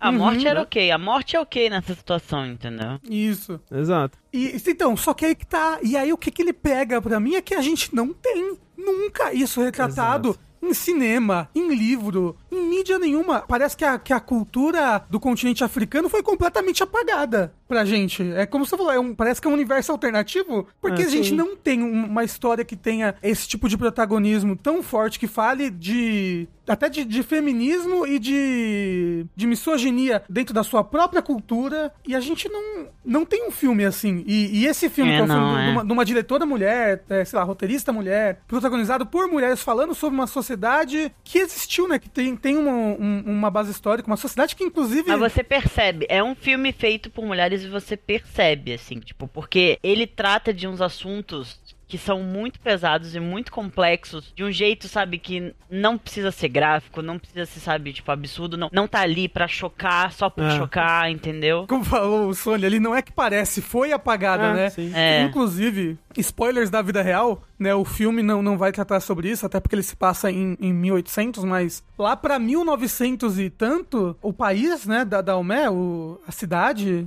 essa cultura, ela foi limada muito porque os franceses na época, eles viam, tipo, nossa, que sociedade ridícula, atrasada, em que as mulheres batalham e, e fo- ela foi apagada, ela foi dizimada por causa disso, por causa da cultura dela, por causa da, da maneira como a Europa via, via essa cultura como atrasada. É, tipo, tem essa parada, né, culturalmente, assim. É porque, pra mim, tem toda essa parada, a gente não tá acostumado a ver essas coisas, mas pra mim teve umas questões que, que bateram muito em algo que eu já tô acostumado. Que, pra quem não sabe, eu, eu, eu sou religioso, sou muito religioso, mas a minha religião é de matriz africana, eu sou um bandista. Uhum. E tem muita coisa no filme, pra quem não sabe, a região de Daomé é uma região cuja predominantemente a religião é entremeado com o Yorubá, né? E Yorubá tem tem muita, né? A Umbanda que a gente conhece hoje, ela vem do Yorubá, porque, né, os escravos vieram pra cá, eles tinham essa religião e aí ela, né, quando eles estiveram aqui, eles tinham que cultuar os orixás deles de uma forma que, enquanto eles forem, fossem catequizados, não, não andava pra descobrir que eles estavam ainda cultuando os orixás Uhum. dele, então teve todo esse secretismo religioso e tal, mas tem coisas que batem muito com, com a minha religião, né? En- Então, por exemplo, essa questão do equilíbrio entre Uhum. você tem o guerreiro, você tem Ogum, aí você tem Yansan, entendeu? Você tem. e- então, pra mim foi, foi muito legal, foi muito bonito assim ver essas coisas num filme de Hollywood, sabe? Que eu nunca, nunca esperei ver assim, sabe? Foi, foi bem legal. É, Assim, isso tem muito. co- quando, quando tem um personagem que ele mostra, assim, ele fala, ah, esse daqui é, é Ogum, É. né? E, e ele é isso, isso. Você- Eu fiquei, caramba, eu nunca imaginei que Hollywood ia falar sobre Ogum. Algum, assim. né? Exato. É. A gente vê alguns. Eu não entendo absolutamente nada, né? Da, de, de, de um bandismo e, tipo, ver as, essas entidades que a gente conhece meio que por osmose, né? Da cultura Aham. pop sendo citada. É, é realmente, esse filme tem muita coisa, como vocês disseram, que a gente não esperaria ver num filme de Hollywood, é, sei lá. 10 anos atrás? É tipo, dois anos atrás. né? Uhum. É, Um ano antes, atrás. antes desse filme. né? Então, essa parte pra mim foi a mais legal. Nossa, e tipo, essa parte é muito legal, é muito legal. E tudo, é- esse filme é tudo muito bem feito. Figurina maravilhoso, sabe? Tipo, A, nossa, a coreografia. A As coreografia batalhas das, são de muito luta boas. são maravilhosas. Nossa, é tudo, sabe? Tipo, os props, a ambientação, sabe? É, é tudo muito bem feito. É tipo um filme fotografia, muito bem né? feito. A é- fotografia é maravilhosa. É tudo muito legal. É tudo muito legal. Ele é um filme muito gostoso de assistir. Ele é, um- ele é muito divertido. Ele é, na definição dele, ele é um melodrama. Então ele tem coisas de melodrama, assim, tipo. Como é que eu posso dizer? Destino. Umas coisas meio, meio tragédia grega, assim, sabe? Que, que fazem um pouco parte do, do gênero que, do, do filme, mas que podem ser um pouco bregas pra algumas pessoas. Eu, eu achei legal, eu achei divertido, eu achei, achei que. Como eu, eu, fui, eu fui tipo André, eu fui sem saber nada do que ia ser essa história, eu só sabia que, tipo, pô, é um filme que o pessoal tá gostando bastante. Tá sendo elogiado, vou assistir. E pra mim, muito positivo, gostei pra caramba. Tipo, recomendo demais. Acho que é um. Apesar de que, tipo, em questão de história, de arco narrativo, de personagem, ele não, tipo, inovar, ele é um filme da jornada do herói, como a gente já falou aqui. Todo o resto que ele traz é extremamente fresco de se ver num filme de Hollywood. Sim, é, acho que algo que me incomodou nele foi justamente isso, dele ter essa. Narrativamente, né? Ele é muito simples, né? Tipo, o arco dos personagens, ele é bem. Né, pra gente que já assistiu vários filmes desse tipo, ele é muito. Né, você já reconhece muito rápido os arquétipos, pra onde eles estão indo. Exato, é. o, o Ele não que é vão tomar. complexo narrativamente, Não, né? Você não. não, vai, né? Não tem tipo, os personagens têm suas complexidades, suas profundidades, mas não é algo que, tipo, você não vai sentir que realmente tem algum plot twist no filme, entendeu? Exato. Mas é aquela coisa também, ele tá entregando todas essas outras coisas que são muito únicas dele, então eu acho que a gente releva, né? Essa parte mais simples. É, mas e algo que não tem, sabe? É, é que nem, por exemplo, é que nem alguém que nunca tinha visto um, filme, um filmezinho de comédia romântica com personagens gays e aí foi ver, tipo, Uhum. With Love Simon, sabe? Tipo, exato, exato. Entendeu? é. Que é algo. Não é algo profundo, não é. Não querendo comparar com, né? Tipo, a Mulher Rei, a Mulher Rei é bem mais profundo que com o Amor Simon. Mas é tipo, é algo que quando você assiste, você fala, nossa, eu queria mais disso. Sim. Exato, porque a gente tem disso, mas a gente não tem disso com, com essa cultura, com essa representatividade, sabe? A gente tem muito disso com o Europeu, escocês, americano, europeu, é, branco, é americano, né? Então, tipo, Foi, foi, foi, foi tipo quando as pessoas fo- fo- foram ver o, o Pantera Negra. Exato. Sabe, falaram, caramba, é assim que vocês se sentem, né? inclusive, saiu recentemente, eu tava assistindo antes da, da live aqui, um vídeo do FD Signifier, que é um canal que eu gosto muito, que fala sobre a experiência negra, cultura, cultura negra, fala muito sobre é, música, filmes. É, Ele, ele destrincha também os espaços aí da, da internet, assim, os vídeos dele são muito bons, ele é muito eloquente, né? E ele lançou um vídeo. E eu fiquei até pensando, será que ele vai citar é, Mulher Rei no vídeo? Porque ele, lan- ele lançou um vídeo falando justamente sobre o Pantera Negra e como que, no geral, as pessoas, uma, de uma maioria branca, né, que cobrem esse tipo de conteúdo na internet, não entenderam toda a profundidade da importância de Pantera Negra pra, pra cultura pop, assim. É, foi um marco, tipo, na história do cinema, o Pantera sim, Negra. sim. É, tipo, de mais formas até que eu tinha compreendido mesmo, né? Porque eu, tipo, ok, eu entendo a importância, né? Eu entendo o que foi, mas é, recomendo muito ver esse vídeo, FD Signifier, porque ele vai, ele esmiuça mesmo, ele vai bem, bem a fundo de mostrar até coisas que ficam difíceis pra gente, até brasileiros e brancos, né? Leem sobre o que ele tá falando ali da experiência, muitas vezes, norte-americana, é, negra. Ah, uma parada do filme que eu achei muito legal, não é um spoiler da história, é um, é um pequeno. Tem um personagem que ele é brasileiro, né? Sim, Eu, ia falar isso, um mini a spoiler. gente precisa falar do É que brasileiro. tem Brasil nesse filme, gente. É, Tem gente- Imagina a participação dele dado o contexto. Não, então, é justamente por que, que tem Brasil nesse filme? Deixa eu falar. Essa região, majoritariamente, ela era explorada por, pela Europa, né? Muito pela França e por Portugal, né? Então você tem esse personagem que é um português, mas que tá no, no Brasil, e ele leva o, o am- amigo, entre aspas, vamos botar Uhum. bastante aspas aqui, que é brasileiro, que ele é filho de um europeu com uma escrava. Então, Uhum. isso é muito legal, esse personagem. Tipo, apesar de eu achar que o ator não é lá. É, pra mim é o ator, um dos atores mais fracos do filme. Ele é gostoso, isso, isso compensa, Ele é né? bonito, ele é bonito, ele é Ele é bonito. gostoso. Eu achei muito legal que essa parada de, tipo, ele cresceu no Brasil, então ele tava acostumado. Tipo, a mãe dele era escrava. E quando ele chega lá, ele chega nessa nação, como ele vê aquilo impacta ele. Uhum. Que é uma coisa muito de, né, de como foi a sensação das pessoas, por exemplo, ver o Pantera Negra, entendeu? Aham. Pela primeira vez, uma pessoa negra ve- vendo Pantera Negra, entendeu? Ele, ele, ele passa essa coisa de, tipo, eu não preciso estar aqui sendo subjugado, sabe? Olha como como o meu país é rico, olha como, como a cultura é rica, olha como, sabe, tipo, tem reis. Ele falou, onde que eu ia ver um homem negro que é um rei, sabe? É algo que pra ele era, era um Impossível. algo que não era da realidade, era impossível, sabe? E ele vai ali, ele, ele é confrontado com toda essa realidade de onde ele supostamente veio, né? E isso é muito legal. É toda essa parada do filme sobre, sabe, tipo, cultura e conhecer a própria cultura e voltar às, às suas raízes, eu acho muito legal também. Esse sentido, assim, ele, ele é muito legal, ele tem uma mensagem muito legal. Mas é aquilo que eu, eu ouvi muita gente reclamando no chat, ah, não é brasileiro, é golpe e tudo mais. E eu acho que esse é um problema especificamente da- nosso, assim, porque esse é, é a- provavelmente o modus operandi de 99% dos filmes de Hollywood, que assim, toda vez que aparece um russo, provavelmente ele tá falando um russo super quebrado também. E, e como a gente é brasileiro e consegue, né, ide- identificar que o ator não é brasileiro, a gente percebe que, ob- obviamente, ele teve um treinamento ali. Assim como a gente achou o... Ai, qual que é o nome dele? Fazendo... O Wagner Moura. O Wagner Moura, entendeu? A gente achou. O espanhol dele tava ótimo lá, Uhum. Tava, mal parido, falando ótimo, mal né? parido, marica, não sei o que lá. Pra gente tava ótimo. E pra eles, ele, a galera, os latinos que falam espanhol estavam, gente, tá estranho esse, Que que é Pablo isso, Escobar, né?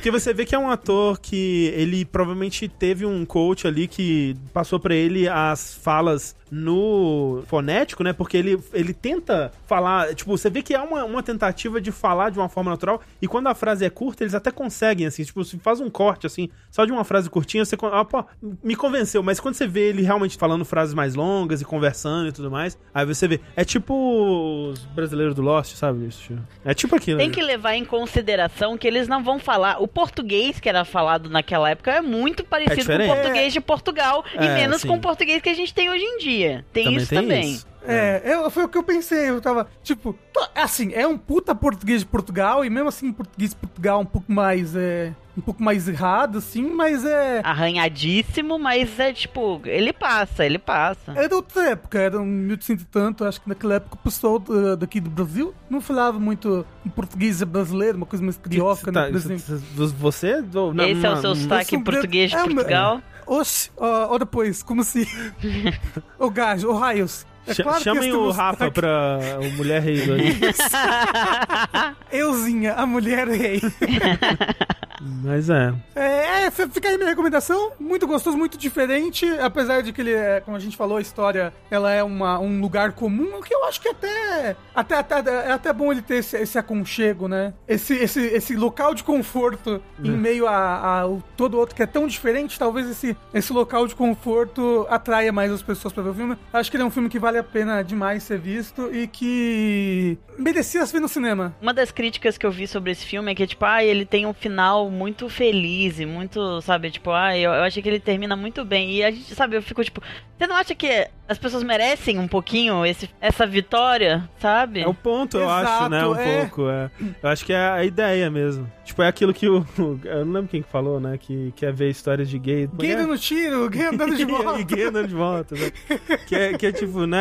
É Gay realmente até. trambiqueira, que é, que é gay. Exato. Isso. Tipo, chega de história de gay morrendo. Pelo amor de Deus. É, exatamente. Uma história de gay feliz? Vamos ter uma história de gay feliz? Parece aquela porra daquele seriado lá, a Casa do Dragão. Hum, pô, não, não pode. Nenhuma coisa no universo de, de Game of Thrones pode ter gay feliz. Tá aí então. Mulher Rei ou A Mulher Rei? Isso. Infelizmente já não tá mais no cinema, mas o que significa que felizmente deve estar saindo aí em breve em algum, alguma coisa de streaming, algum caminhão tombado próximo de você, Isso, exato. na verdade. Então, fica aí. Mas, É. mas quando sair num serviço de streaming, veja num serviço de streaming. Se você assinar o serviço de streaming, senão É, assinar o exato, exato. Isso, exato. Pode ter dragão, mas não pode ter gay feliz. Eu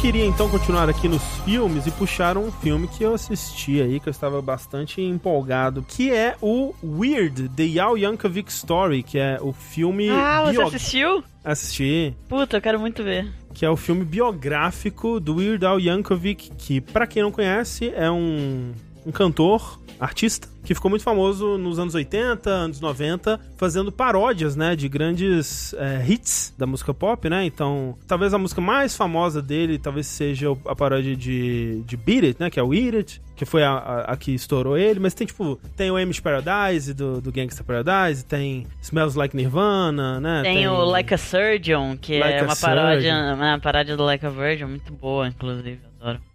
How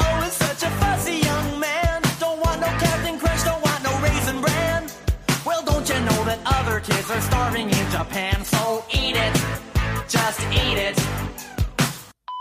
Eu acho que se a pessoa acompanhava MTV começo dos anos 2000 e anos 90, deve conhecer o Weird Al, porque sempre tava na MTV. É, Ah, e o Weird Al fez uma edição especial das músicas de Hamilton É também. verdade. É porque nos álbuns dele, ele sempre, ou por um, depois de um tempo, ele sempre tinha uma faixa que era um medley de polka, onde ele pegava as músicas famosas, né, da época, assim, né, porque ele não ia conseguir fazer paródia de tudo. Então ele pegava, sei lá, umas 10 músicas estavam em alta na época que ele ia gravar o álbum e fazia um medley, sem mudar a letra mesmo, só fazendo um cover das músicas, mas um medley de polka. E, né, ele fazia esses medleys de polka. E aí, se eu não me engano, ele se aposentou, entre aspas, por volta de 2013, 2014, que foi o último álbum, de fato, que ele lançou. Mas aí, foi o que, Alan? 2016, 2017, por aí? É, por aí. É, ele lançou, em, em ocasião especial, um medley de polka de Hamilton, que é muito bom. E tem um vídeo do, do Lin reagindo. É. É, que o Lin é era muito fã. Era não, ele é muito fã, né? Aham. E aí ele fez uma. Foi um dos. O Hamil Drop, né? Que existia. Pra quem acompanhava É Hamilton na verdade. Uhum. época, existia os Hamil Drops que o Lin Manuel ficava dropando de mês em mês, assim. E aí o Hamilton Polka do Weird Al foi um desses que rolou. Foi um ano depois de Hamilton, então foi tipo, se não me engano, foi em 2018 que o Weird Al, né, mandou essa.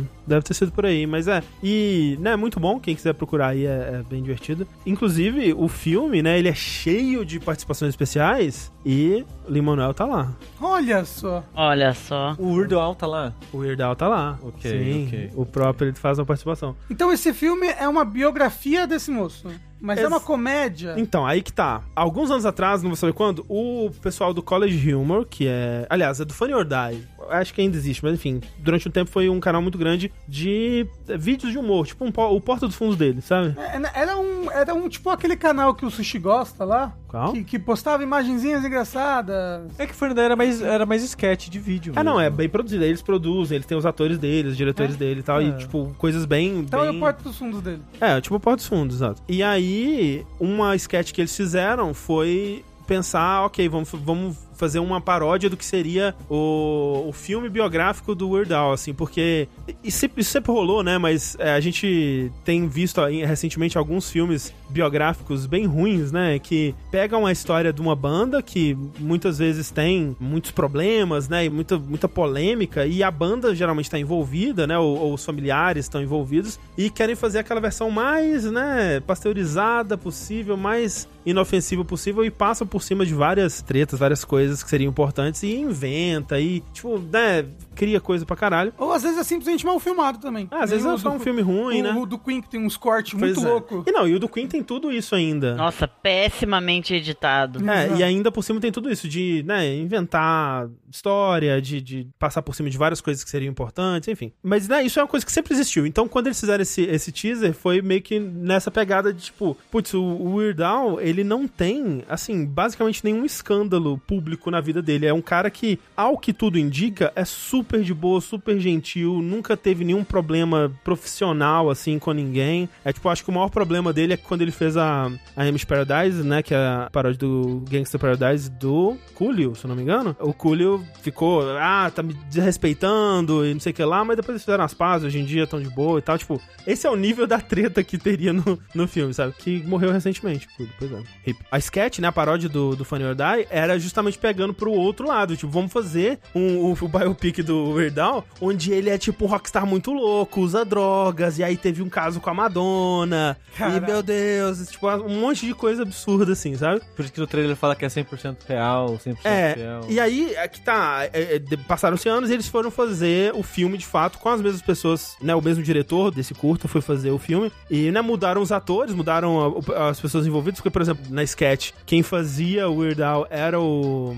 Aaron Paul, né, do, do Breaking Bad, e no filme final é o Daniel Radcliffe, né, que Que tá, parece que tá ótimo. que né? tá muito bem, sim. Só- Ele faz um filme muito indie, né? Assim, É, ele tem umas uma escolhas, depois, né? ele tem umas escolhas muito curiosas, É, assim. é, de- depois ele ganhou todo o dinheiro que ele precisava na vida, no É, Harry Potter, enquanto ele não tinha nem 18 anos. E aí agora ele faz o filme que ele quiser. Ele é um cadáver que peida. Exatamente, E basicamente. assim, É um- é tipo, o range de atuação do Daniel Radcliffe não é o maior do mundo, entendeu? Não, ele não, é um um super ator, não. Ele não é um super ator, ele é ok. Ele se diverte. É. Exato, entendeu? Então eu acho que agora ele pega mais uns projetos que ele curte fazer, entendeu? Uhum. É. E xinga a J.K. Rowling no tempo certo, exato, porra. Perfeito. E aí, o que acontece? A, a ideia toda desse filme é ser tal qual o Weird Al é o, o cara que faz paródias de música pop, esse ser uma paródia dos filmes de biografia, né? Uhum. Então, ele pega todas essas coisas que são muito absurdas e zoadas, assim, sobre é, esses, esses filmes, tipo o filme do Queen, que, tipo, tudo, toda música, a gente vai passar por, pelas músicas, assim, né? E, tipo, a gente vai passar por essa música. E aí a música, ele tá, lá numa cena pensando como que a gente vai criar essa música, e aí a música vem inteira pra eles, como se fosse uma experiência religiosa. e aí todo mundo envolvido para e olha, e, e aí, tipo, meu Deus. Isso daqui é uma coisa muito importante, estamos experienciando a história agora. E, tipo, é meio que isso, quando ele, ele vai fazer assim, tá, tá tocando no rádio a música My Sharona, né, que ele tem a, a paródia My Bologna, e aí ele, qual que é o seu sonho? Eu queria cantar as músicas, mas com a letra diferente. Aí ele, nossa, então por que você não tenta fazer isso? Aí ele vai fazer um sanduíche, ele olha assim, e aí imediatamente vem a música completa e todo mundo, meu Deus, isso é incrível. E, tipo, é tudo muito, muito absurdo e exagerado, assim, né? Então, por exemplo, tem no, no filme tem o lance da, da relação dele com a Madonna, que ele é uma extrapolação de algo que aconteceu na, na vida real, porque em alguns casos, quando ele fazia a paródia, os artistas que tinham sido parodiados, eles vendiam um pouco mais. Tipo, não era muito mais, mas vendiam um pouco mais. Tipo, ah, eles falam que o, o Nirvana, alguém, o, pro, lá, o produtor do Nirvana ligou pra, pra, pro produtor do Weird Al pra falar assim, olha, é, depois que você fez a, o Smells Like Nirvana, a gente vendeu um milhão de cópias a mais do Nevermind. O que não é grande coisa pro Nevermind, que já tinha vendido dezenas de milhões. Mas, tipo, olha, em- em- legal, né? Vendeu um pouco mais. Interessante isso. E aí, eles extrapolam isso pra, tipo, a Madonna vendo ele na TV, assim, né? E pensando, nossa, qual será a próxima música que ele vai fazer uma paródia? E aí ela vai na casa dele e começa a seduzir ele pra ele fazer a paródia da música dela, porque aí ela vai virar uma grande estrela, sabe? E aí eles vão tendo essa relação super absurda. E, tipo, na vida real, o Weird Al fala que ele, sei lá, ele conversou 40 segundos com a Madonna uma vez nos fundos de um, de um show, alguma coisa assim, sabe? Então é tudo muito extrapolado. Mas, assim, ele vai pra rumos que eu não tava esperando. Então, pra dar um, um exemplo, ele cria as suas primeiras paródias ali, ele tem um sucesso, né? Ele tá morando numa puta mansão e tudo mais. E aí ele fala, putz, mas eu não. Eu não sei, eu não quero só fazer paródias, eu queria fazer as minhas próprias músicas. Porque, tipo, na vida real, o Erdal sempre colocava músicas originais dele junto nos álbuns dele, também não eram só paródias e tal. Não, óbvio, os maiores sucessos eram as paródias. Mas aí no filme ele, não, eu, quero, eu queria fazer. E aí o, o produtor dele, que é o Dwight do The Office, com, com uma barba gigante e uma cartola, ele sempre tá com a cartola. Ele fala assim: não, você pode, você pode tudo, o seu potencial é, é infinito, você, tudo que você quiser você consegue. A propósito, sei que você tava comendo tinha LSD. E aí ele vai pra uma viagem muito louca, assim. que ele vai pra um mundo todo de de CG, viajando muito louco. E aí ele, na- ele nasce num ovo, aparece um ovo no meio do espaço, assim, ele nasce com a guitarra. E aí ele toca o solo de Beat It do Michael Jackson. E aí nesse universo, ele que criou a música Eat It. Não, o Michael Jackson não criou Beat It e ele fez a paródia. A original é dele. E aí depois o Michael Jackson cria ah, uma paródia Beat It que eles falam assim: não, mas peraí, é sobre o quê? É sobre comida ainda? Ele, não, é sobre, sei lá, lutar ou, ou evitar uma luta, não sei. É uma música mais esquisita, sabe? Mas é uma paródia e tal. E aí, sim, sério, a partir daí, o filme vai pra caminhos muito, muito bizarros, assim, sabe? Tipo. É, não conta. Não quero contar porque realmente vale a pena ver. É um filme muito bobo, sabe? Ele é tipo. É bobo. Não vou dizer que. é pastelão. É pastelão, é um filme de comédia muito good vibes, assim, muito tranquilo e muito engraçado, assim, pra quem curte. Pra quem já viu esses filmes de. De banda. É, é de banda, né? De história de banda, vai entender exatamente, né? Onde que eles estão puxando a, a piada e, a- e as paródias dele. E funciona, tipo, faz muito sentido, né? Tipo, em, em retrospecto, quando anunciaram esse, esse filme, eu vi assim, putz, não vai ser de fato a história dele, né? Porque eu queria. Eu, pô, eu, eu me interesso, né? Se me falar, ah, vou contar a história de um, de um grande artista aqui, eu quero saber qual que vai ser a história dele. Às vezes ele só era um artista. Pois é, às vezes não tinha uma, uma puta história pra ser contada, e agora, tendo assistido o filme, é a única forma desse filme mesmo existir, assim, ser, ser uma paródia desse tipo de filme. Esse, você diria que esse filme é o Todo Mundo em Pânico dos, dos filmes de. É, um pouco isso. banda. É, mas ele é um. Eu diria que ele é um pouco mais inteligente, assim. O primeiro Todo Mundo em Pânico era bem, bem inteligente, vai. É, bem, bem não. Bem. Com calma. Bem inteligente é muito forte. É uma Muito palavra forte. uma, intensa. Mas talvez tão Eles inteligente pensaram- quanto. Eles pensaram um pouquinho mais do que eles É. pensaram nos outros. Sim, sim. Mas é, então. É, Weird. Dito isso, meu favorito é o segundo. Sério? O da é, o Todo mansão? Mundo em Pânico 2. É, É. eu, eu acho que acho que no geral ele é mais querido, assim. É, eu prefiro muito mais o primeiro, nossa. Vamos fazer uma maratona Todo Mundo em Vamos. Pânico? Um fora da caixa, especial Todo Mundo em Pânico. O terceiro é o que tem o filme do Eminem lá. Nossa, não. Eu só vi o um confundo, e o dois. Eu confundo muito o quarto com o terceiro, eles são muito parecidos. Eu não lembro do quarto Eu já, nem mas. Eu acho que o que é. Terceiro parodia O chamado. é, o chamado e o quarto outros. parodia aquele filme de alienígena que os, ali, Não, os não, não. descem num. Esse é o Não, quinto? não. O terceiro também é os sinais. É. É. Mas qual que Porque parodia? o filho, o filho do Mel Gibson no terceiro é o Eminem. Ah. E a casa lá e tudo mais, enfim. Não, mas é o, o quarto. Qual que, é- qual que é aquele filme que. É o dia depois de amanhã? Não. não, Guerra não. dos Mundos. Guerra dos Mundos. Aí deve ser o 4. É o quarto. Então, porque Eu não vi o desce quatro, um eu acho. alien que ele é tipo um, um iPad. Não, iPad não, um. o que que Ah, as pessoas tá. usavam na época pra ouvir música? iP- iPod. Era um iPod, era um alien que ele é um iPod. Nossa, eu acho que eu nunca nunca. Eu só assisti o primeiro só. Eu É, assisti os então. outros. Você não viu nem o segundo, que é o da, da bicho planta, que o cara Esse- fuma, eu- o monstro planta. Não, o monstro Não. planta fuma ele. É isso, é É, isso. é, é. Não vi. Ah, muito bom, vamos assistir de novo. Não, não vamos não. Mas é, então eu recomendo. É, é outro aí que eu não sei se tá em algum serviço de, de streaming, porque quando eu fui assistir eu pensei, putz, vai ser mais rápido eu baixar que procurar em qual serviço de streaming ele tá. Ah, Você sabe que eu procuro sempre no Google, eu falo, é, o- aonde assistir tal filme? Ele mostra em qual serviço de streaming ele tá. eu, acho que no, eu acho que no Brasil não, porque ele lá fora ele saiu direto pro serviço de streaming, só que com o Roku, né? Mas às Ah, vezes tá. vem, vem pra cá pelo Star Por Plus, outra coisa. é, algum É. outro serviço daqui compra. É porque eu e passa. pensei assim, olha só, se eu tiver o serviço de streaming, eu vou assistir. Se eu não tiver, eu vou baixar. Então, já baixei. A galera tá botando no chat ali Just Watch. Aparentemente Just é, um, Watch. é um- é um site pra você Ver colocar o nome tá. do filme Ah, e ok. ele te mostra onde é que é. boa, boa. Mas serve pro Brasil? Se estão falando. Tomara. Pois bem, então é isso. Weird, The Al Yankovic Story. Louco, leite. Leite.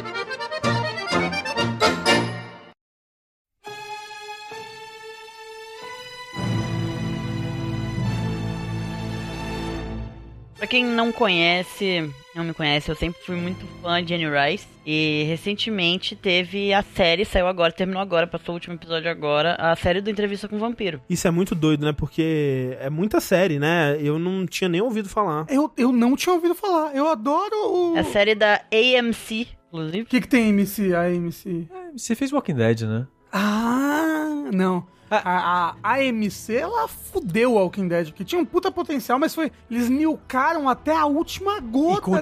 dessa porra. Não. Tem uns três spin-off, Rafa, você tá maluco? É, Sério? Sim, Fear the Walking Dead tá aí, filme forte. E tem, vai ter mais, vai ter um da Michonne. Ih, vai não, tem coisa pra caralho de Walking Dead, Rafa. Não, não, sério? Alguém assiste ainda? Deve ter alguém que Ah, assiste. opa. Nossa, gente, eu parei de assistir Walking Dead, deixa eu ver. Eu parei, sei lá, na segunda temporada. Não, eu pa- eu parei acho que na quarta. Nossa, de- eu quase larguei na segunda, hein? Quase larguei na segunda, porque a fazenda tava complicada. Tava Tava achando um saco. Mas aí eu fui até até o governador, até a treta do governador. Isso é tipo a quinta, não é? Eu acho que eu vi até metade da quinta. É? É, porque a. Pera, a terceira já é na prisão? Eu acho que sim. Porém, Ah, vampiros. Peraí. Terceira na prisão e a quarta é do. A do governador é a terceira? É, gente, nossa. Porém, vampiros. Vampiros, que loucura. Porém, né, falando aqui de, de vampiros, o- então o que, que houve? Tiveram umas mudanças que aconteceram na série, porque, por exemplo, eu achei muito interessante. Pra quem não conhece Entrevista com o Vampiro, tem um filme antigo, né, com o Brad Pitt e o Tom Cruise, quem nunca assistiu, é um filme legal. E, é baseado um livro, num livro. É baseado num livro, uma série de livros, na verdade. Uhum. Baseado numa série de livros das crônicas vampirescas da Anne Rice. Mas o, o filme é baseado no livro Entrevista com o Vampiro apenas, né? É, que é apenas o primeiro livro, que é Entrevista com o Vampiro. O primeiro livro é uma entrevista com o vampiro ou é o Vampiro Lestat? Não, não, Vampiro Lestat é o segundo livro. Ah, Ok. O primeiro livro realmente é a entrevista com o vampiro, aí vem o Vampiro Lestat, aí vem depois Rainha dos Condenados, Ladrão de Copos, blá, blá, blá, blá, etc, etc. E o único que presta 13 desses livros é- no total. É, são os dois primeiros, né? Ou Rainha dos Condenados é bom também, alguma coisa. Não, Rainha dos Condenados é excelente, Tem um filme, inclusive. que é péssimo. Que eu, na adolescência, amava.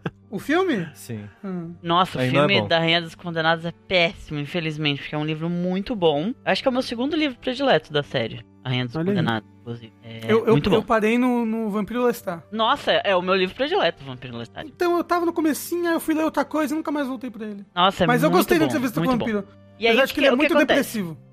No livro, o Louis, que é o personagem principal dessa saga, da, do Entrevista com o Vampiro, ele é o personagem principal de Entrevista com o Vampiro, ele era um, um dono de plantação, né? Porque passava no século VIII, eu acho, então 1700 e alguma coisa, Uhum. Na Louisiana, é, em Louisiana. Só que, pela época, né, tipo, o Louis era, né, dono de escravos e não sei o que lá. E aí, pra série, eles atualizaram, eles moveram 100 anos pra frente. Hum. E fizeram o Louis ser um homem negro. O que eu gostei muito, tipo, eu achei muito legal. Deu um outro ar pro personagem. Faz muito sentido com o contexto Uhum. da- do lugar em que, em que se passa a história. Uhum. Sendo Louisiana, sabe? Tipo, nossa, eu achei que foi uma ótima mudança. Foi, tipo, abracei demais, gostei muito disso. O Louis era o personagem do Tom Cruise, no caso? Não, é o personagem do Brad Pitt. Ah, ok, ok. O Tom, É, o Tom Cruise no filme faz o Lestat. Lestat. Ah, ok, ok. Alguém tá comentando aqui que a Anne Rice odiava fanfic. Então, a Anne Rice Rice, ela sempre foi conhecida por ser muito protetora dos seus personagens. Então ela não gostava de fanart, ela não gostava de fanfic. Ela, inclusive, odiou o filme, né, que saiu na Uhum. época. A gente tava falando, antes de gravar o podcast, que ela. Ela já morreu, né? Mas ela virou evangélica e morreu. Sim, ela morreu recentemente, inclusive. E a gente tava pensando aqui que esse é o destino de todo mundo no final das contas, né? Virar evangélico e morrer. Virar evangélico e morrer. É, tá aí. O. Você pode ver. Olha só, ela morreu ano passado. Ela morreu ano Caramba. passado, sim, foi no final do ano passado, em dezembro do ano Nossa. passado. E ela tava envolvida na produção da série da AMC, né? Ah, Mas ela não viu o produto final. o Paulo aqui. Ela virou evangélica, sim, e ela começou a falar que vampiro era do diabo. Ela fez as crônicas vampirescas, é, aí ela se converteu. Porque, assim, quem não conhece, quem nunca leu ou quem nunca viu, tem muitas questões homoeróticas nos livros dela. Uhum. Pra Sim, época, assim, tipo, o livro, o primeiro livro é de 75, eu acho. Tipo, a quantidade de subtexto homoerótico, não só subtexto, tem uns textos ali bem explícitos, O era muito que eu diga, né? Era muito absurdo. Sim. Então, era tipo, absurdo. é pra de bom, época. absurdo de bom. Ela foi bem avant-garde, né, nesse sentido, Uhum. assim. E aí, depois de alguns anos, ela virou evangélica, se converteu, resolveu que não ia mais escrever sobre vampiros gays, e ela começou a escrever sobre, Vampiros héteros. não me engano, fantasmas heterossexuais. e aí ela viu que fantasmas heterossexuais não davam tanto dinheiro quanto vampiros gays, e ela voltou Aham. pros vampiros gays, e foi isso, E basicamente. morreu. E, depois ela Virou morreu. evangélica e morreu. E, e essa história, Entrevista com o Vampiro, né? A última adaptação dela aí foi esse filme dos anos 90, certo? Sim. Alguma coisa assim. Então te- deve ter bastante gente no chat, talvez mais nova, que não conheça, bastante ouvinte aí. É uma história sobre um moço que entrevista um vampiro, é isso. Que louco. Não acredito. Na verdade, a história é sobre um vampiro que dá uma entrevista pra um jornalista. Mas é entrevista com um vampiro.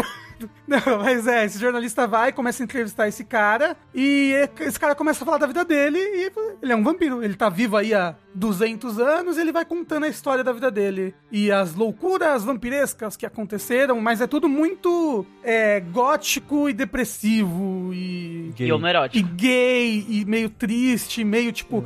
A maldição de ser um vampiro, essa eterna noite de escuridão. É muito eu bom. Transar. É muito E eu- bom. E eu acho que a Anne Rice informou, pelo menos pra mim, o que é vampiro, tipo, nos anos 90, assim, Ah, sabe? com Sim, Porque eu certeza. sinto, que a, eu sinto que a repercussão dela foi vindo ao longo dos anos, né? Não veio em 70 e pouco. A minha base de vampiros era Anne Rice, completamente. Porque, Ah, não, sim, é. quem não sabe, eu, quando eu era criança, eu sempre gostei muito de vampiros, né? Sempre. Criança sempre curte essas paradas, né? Tipo, tinha um filme, se não me engano, de criança, que era tipo Meu Amigo Vampiro, alguma coisa assim. Puta, tem, é, pera, é o filme do, do, do, do que, tipo, ah, o garoto, ele faz amizade com uma criança vampira que mora É, no... era isso assim, era esse, eu adorava esse filme, eu amava esse filme. E, esse filme é o meu recorde de criança, que criança faz isso, né? De, de terminar um filme e assistir de novo. Eu acho que eu reassisti esse filme quatro vezes seguidas, assim. Terminou, eu re- rebobinei a fina- a fita cassete e assisti de novo. Cara, que eu não faço ideia de que filme é esse. falei, A "Caralho, Clarice meu boneco." também amava, aparentemente. Nossa, que bom que o. Que, é, nossa, que bom que as pessoas sabem, reconhecem esse filme, que eu adorava essa porra. Então, eu acho que talvez, talvez, o, o, o meu jovem gay interior... Inclusive, é baseado numa série de livros infantis esse filme. Hum. Olha só, lembra- quem não tinha sabe. uma vaca vampiro, exato. Tinha, nossa, eu adorava essa porra desse filme. Era Então, eu gostava muito, então eu sempre gostei muito de vampiros. E aí, um, um dia eu cheguei, eu cheguei, o, o Dave, que não sabe, meu padrasto, ele virou pra mim e falou: Ó, eu sei que você gosta muito de vampiro, lê isso aqui, que é o livro que eu tenho. E ele me entregou entrevista com o vampiro. E aí eu li, eu fiquei apaixonado. E aí eu prossegui a ler toda, toda a saga da Anne Rice. Uhum. Pra quem não sabe, que é um motivo a mais pra você ler esse livro, que a versão, a tradução em português de entrevista com o vampiro é traduzida pela Clarice Lispector. Exato. Ah, olha aí. Que é, mar... é tipo divino. É uma tradução divina, assim. É absurda a tradução desse livro. É, tipo, muito foda. Muito foda. A tradução Que da. Que, pra quem não sabe, quando a Clarice Lispector, ela era uma grande fã da Anne Rice. Ela era muito, muito fã. Então, quando o livro veio pro Brasil, ela entrou em contato com a editora e falou que fazia questão de traduzir uma entrevista com o vampiro. Que ela fa- fazia questão, porque ela era muito fã. e foi isso que ela fez. Ela chegou lá e ela traduziu o livro. E fez muito sucesso. Ela traduziu só o primeiro, então. É, só pelo que Ah. eu saiba, ela traduziu só a entrevista com o vampiro. Ok, ok. Que- Mas a tradução de entrevista com Não que a, a tradução dos outros seja ruim, mas a entrevista com o vampiro, a tradução é, tipo, é muito divina. É tipo excelente, excelente, excelente, excelente. É muito Clarice Lispector. Sim, porque ela, ela capta completamente a essência da Anne Rice, assim. Uhum. É muito bom. E aí, pra quem, né, eu sou viciado na saga, não podia deixar de lado assistir a série. Né, teve essa diferença do Louis, eles fizeram alguns subtextos homoeróticos serem textos eróticos homossexuais. Uhum. o que foi um, um grande ponto na série, né? Então, tipo, muita coisa que ficava subtendida de romance, eles esclareceram e botaram pra frente, né? Falaram, não, é um romance sim, é, né? Teve uma relação, não sei o que lá. Isso teve. Eu não sei como é que é a, a, a fanbase de Entrevista com o Vampiro, mas teve gente que achou isso ruim. Como é que. Teve repercussão? A fanbase de Entrevista com o Vampiro já morreu tudo já. A- a fanbase O livro é de- dos anos 70 A fanbase de entrevista com vampiro nunca vai reclamar de. de gays. de gays, entendeu? Porque Entendi, já era entendi. gay, entendeu? Nunca, nunca não foi gay, entendeu? É, porque quando é subtexto, sempre tem a pessoa que não sabe interpretar e fala: Não, meus vampiros são tudo macho, porra. não, não tinha. É, não sei, não, não sei. Não existe fã hétero de entrevista com É vampiro. impossível você ler e falar, "É, esse vampiro aqui é macho, não. Esse daqui é macho. Ele tá dando culpa ao Tommy ali, mas é de brincadeira, é broderagem só. Assim, de modo geral, a série, eu gostei da série. Teve coisas que eu gostei muito e teve coisas que eu não gostei bastante também. Uhum. De modo geral, ela foi uma série com saldo bem positivo pra mim. São quantos episódios? São sete episódios só. Ok.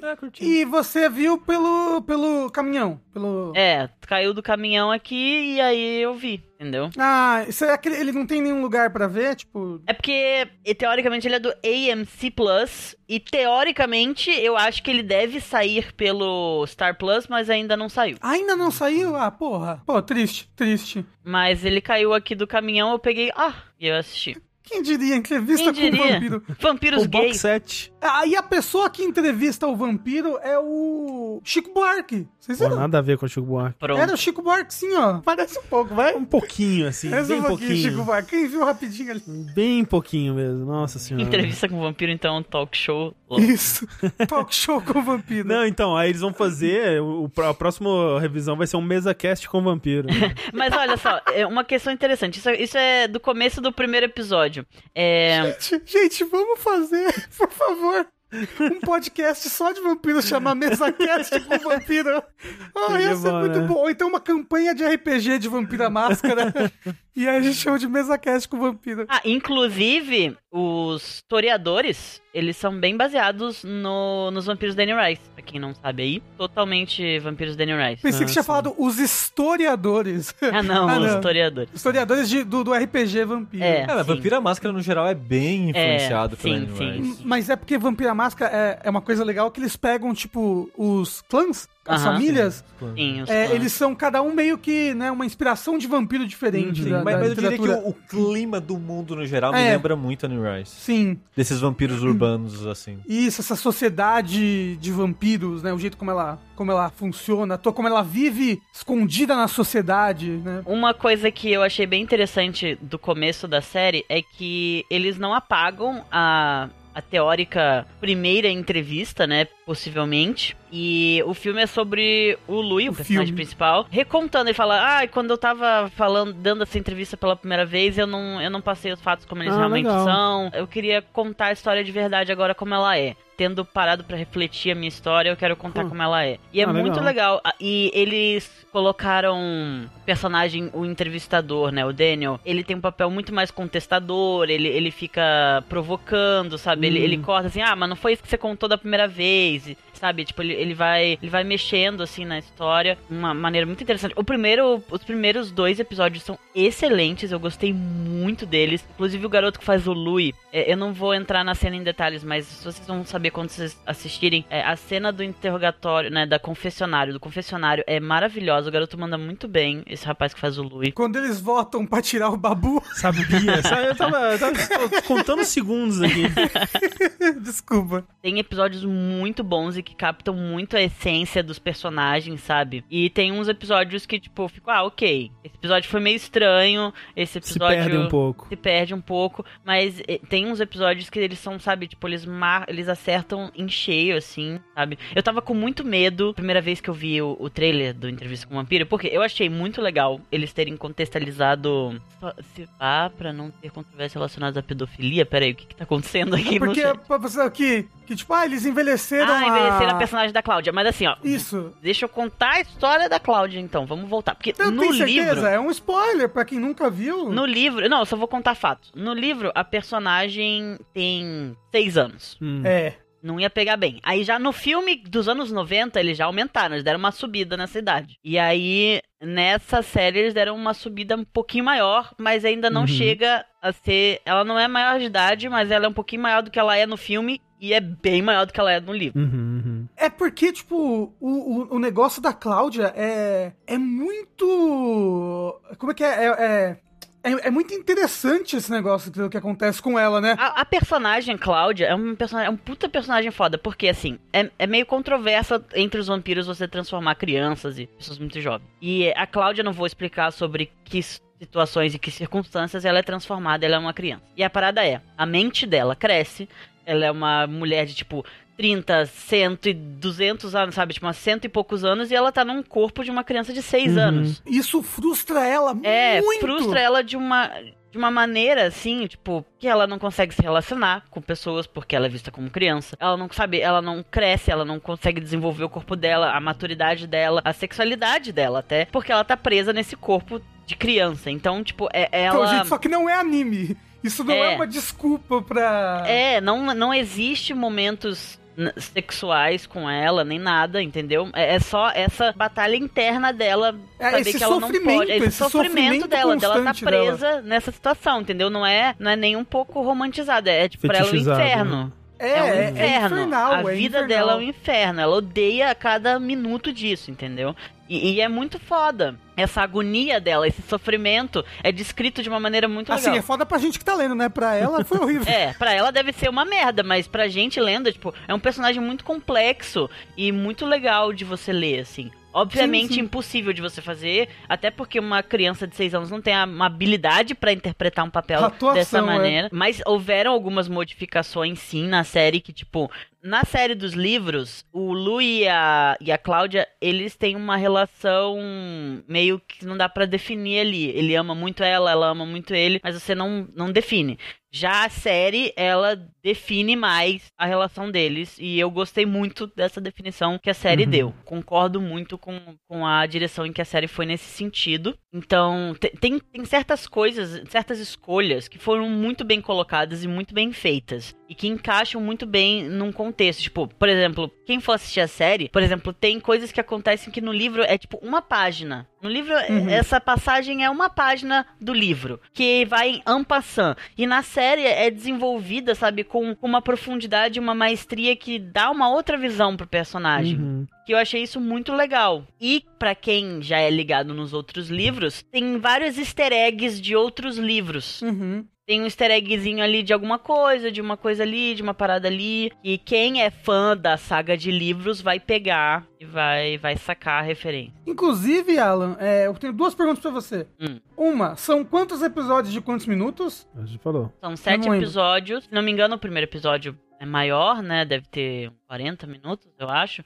Mas são uns episódios de meia hora, eu acho. Hum. Ok, legal. E essa série, a primeira temporada, que é a que acabou agora, né? Uhum. Ela cobre o primeiro livro inteiro já? Não. Não cobre o entrevista com o Não vampiro cobre, inteiro? não cobre a entrevista com o vampiro inteiro. Ah, porque eu achei que as próximas temporadas iriam cobrir outros livros, sabe? Inclusive, é, quem lê o livro é bem previsível aonde a série vai terminar. Quando começou o primeiro Hum. episódio, eu falei, essa parte do livro vai ser o último episódio. Porque é quando o é- Antônio Bandeiras aparece, né?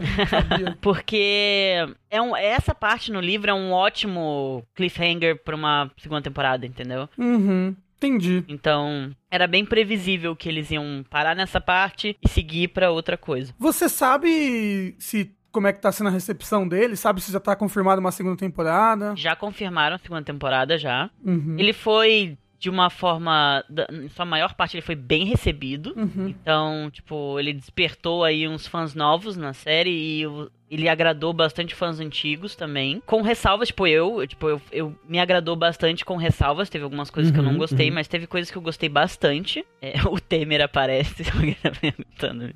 É, spoiler, não posso falar. Isso é só na É. segunda temporada, gente. Exato. É o teaser, Não, isso é no é Rainha esse dos teaser. Condenados, né?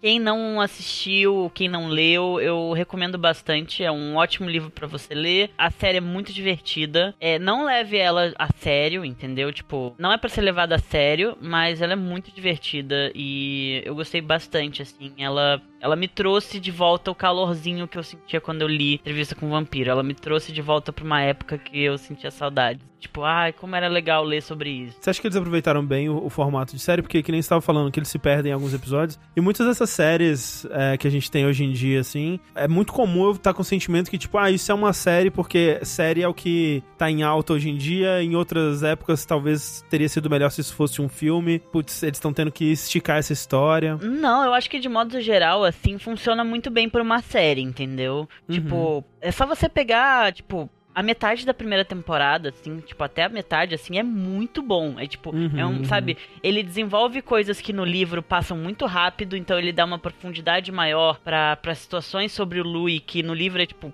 Você vê em uma página e acabou, e ali você desenvolve o porquê que ele é assim, por que que é isso, por que que é aquilo, sabe? Que eu achei bem Uhum. interessante. É, Legal. sendo uma série, né? Ele pode dar aquele gostinho de livros que estão pra vir, entendeu? Então tem, uma, Uhum. tem um easter eggzinho que você vê, opa, eu sei de onde é isso, eu sei de onde isso vem, eu sei de onde vem esse nome, eu sei de onde vem isso aqui, entendeu? Que você reconhece. Uhum. De modo geral, eu achei que foi muito bem adaptado pra pra uma série, com al- al- ressalvas de algumas coisas que eu não gostei, mas de forma geral, eu acho que o formato de série é o formato ideal para as crônicas vampirescas. É, um- é uma história muito slow burn também, né? A- as crônicas vampirescas no geral. Tipo, pelo menos no primeiro livro eu achei isso quando eu li. Ela, ela é uma história muito de. do clima, sabe? Sei lá, não, não, não é uma história de ação, sabe? Com Ah, não, com tiroteio, pula. certeza, não, não é. É uma história sobre um cotidiano daqueles vampiros, né? Tipo, da, de, de como a vida deles avança com o passar das décadas, né?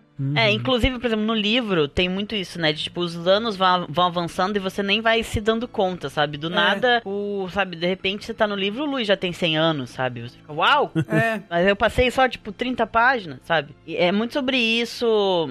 É sobre isso tá dele. tudo bem. É sobre isso, está tudo bem. Mas o pace dele é bem interessante do livro em si. E a série. Obviamente a série não passa tão rápido, né? Ela vai aproveitando um pouquinho mais. Essa série só não supera o What We Do in the Shadows do Taika Waititi. Amo, É verdade. adoro, adoro. Ô, Alan, então você está ansioso por uma segunda temporada? Tô ansioso pra segunda temporada. Tem alguma data? Você sabe? Amanhã. Amanhã. A série acabou, tipo, agora. Já É, tem data tipo- da segunda, Rafa. Ano que vem, provavelmente. É, tipo, o último episódio saiu ontem. Aí, então, entrevista com o vampiro, a série. Sushi, vai assistir. Você que é o maior vampiresco do A Thalissa ia gostar, ela gosta de entrevista com Dá vontade, mas Um é vampiro muita sensual. coisa no mundo. Pra André, fazer, não sei né? se você sabe, tem muita coisa Tem muita no mundo. coisa, ouvi dizer. Muita, tem muita coisa no mundo. Sushi né? que assistiu True Blood, é verdade, ó. Porra! Eu assisti True né? Blood Como eu também. amarrava pra caralho em True Blood. Nossa senhora, gente. True Blood que não é bom. Sushi adolescente, não. Eu True acho Blood True Blood que não até é bom. quando? Até quando? É, Eu até que não- temporada? Eu só não vi a última. Porra, mas aí você viu todos, já vi a última, né, É ali. porque tava cada vez pior, tava cada vez mais difícil de continuar Ó, assistindo. True Blood é uma que eu não consegui passar da primeira temporada. E eu tentei. Não foi por. Caramba. É, eu assisti a primeira, mas assim. Não é, isso aqui não é bom, Ó, não, gente. Eu li todos os livros de True Blood, que tinha aqui no Brasil até a Nossa. época, que era os cinco, acho. E eu vi a temporada, até uma temporada que tem um negócio da igreja. É a segunda. Não, Do, do- da igreja lá do Solzinho? não, essa é a terceira. A Ok. segunda não é. A, a segunda é que no, no começo do segundo livro Lafayette morre, só que na, na série eles nunca tiveram coragem de matar ele. É. Porque ele é um personagem muito legal. O que é horrível, porque o personagem era muito bom, aí toda coisa nova que criaram era uma bosta. É, exato. Era melhor ter morrido mesmo. Era melhor ter morrido mesmo. Esse é o problema da Anne Rice na minha vida, entendeu? Porque ela me fez um standard de vampiros gays, então quando eu vi True Blood eu falei, que merda hétero é essa, entendeu? Né, é, verdade, é tem verdade. isso. Essa, que merda é essa de transar rapidinho? Porra é essa de, sabe? Nossa. Não era, era um aquele, aquele aceleradinho, nossa, não Ah, dava aquele, pra mim. aquele efeitinho do The Flash. É, nossa, aquele efeitinho do The Flash pra mim não dava, guys. Ai, socorro. É o vampiro soca rápido. Aí não dava. Inclusive, uma grande parte do meu ódio por Crepúsculo veio por causa da Anne Rice, porque. Mas veja assim, não vou julgar quem gosta de Crepúsculo. Mas o Crepúsculo foi apresentado pra mim por uma ex-amiga, porque depois disso ela nunca mais foi minha amiga de volta. Excluí ela da minha vida. Que ela falou: Ah, você gosta de Anne Rice, você tem que assistir Crepúsculo. É tipo a nova Anne Rice. Aí eu falei: opa! Opa! Então vamos assistir. Eu fui pro cinema, assisti Crepúsculo Desfez a amizade. e desfiz a amizade. Acabou, foi isso. nunca mais falei com a menina, nunca mais.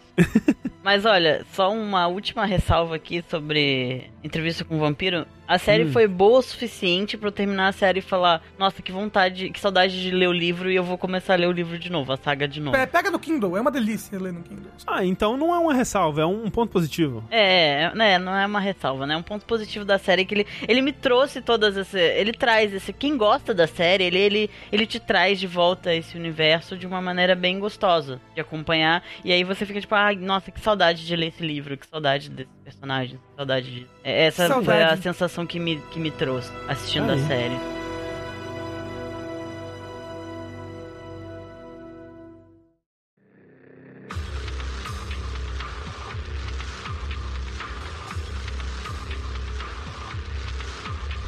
The juicy sunrise, shiny softness.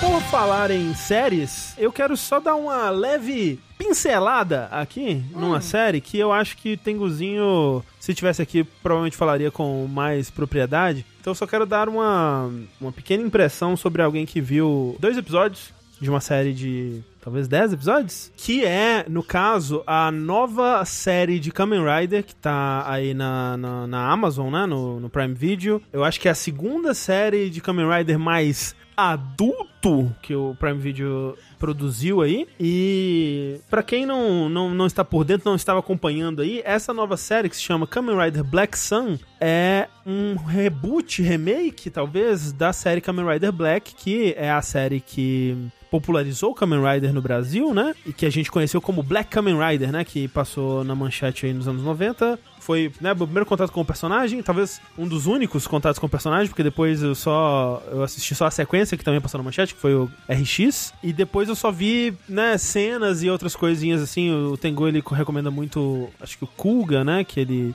que ele gosta bastante. Ele gosta, ele, ele é um, um conhecedor maior de Kamen Rider, por isso eu vou deixar ele falar mais profundamente quando, quando ele tiver. Eu nem sei se ele tá assistindo, né, mas parece algo que o Tengu assistiria. Ah, sim. Esse, esse não é o Kamen Rider do, do velho depressivo? Um negócio assim? Tem um velho depressivo. Pois é, isso é uma coisa interessante, assim, porque qual que é a pegada de Kamen Rider Black, né? E que eles, de certa forma, eles replicam de forma bem próxima aqui no Black Sun, que é o seguinte: é a história de dois jovens que no original eles eram irmãos adotados. E que aqui eles são só amigos. Na legenda chamam de Isamu ainda, mas é o Kotaro. Kotaro e o, e o Nobuhiko que eles são pegos por uma, uma seita, né? O, o pessoal do Gorgon lá, que é um pessoal que, que me- mexe com coisas obscuras alienígenas, é, interdimensionais, talvez, né? Ou de, de dentro da nossa própria Terra, né? Isso no, no, no original. E eles fazem experimentos com esses garotos. E eles se transformam em, em versões espelhadas aí desse Kamen Rider, um sendo o Kamen Rider Black Sun e outro sendo o Kamen Rider Shadow Moon. E a série é muito sobre eles é, descobrindo essas identidades e se enfrentando inicialmente, né? E,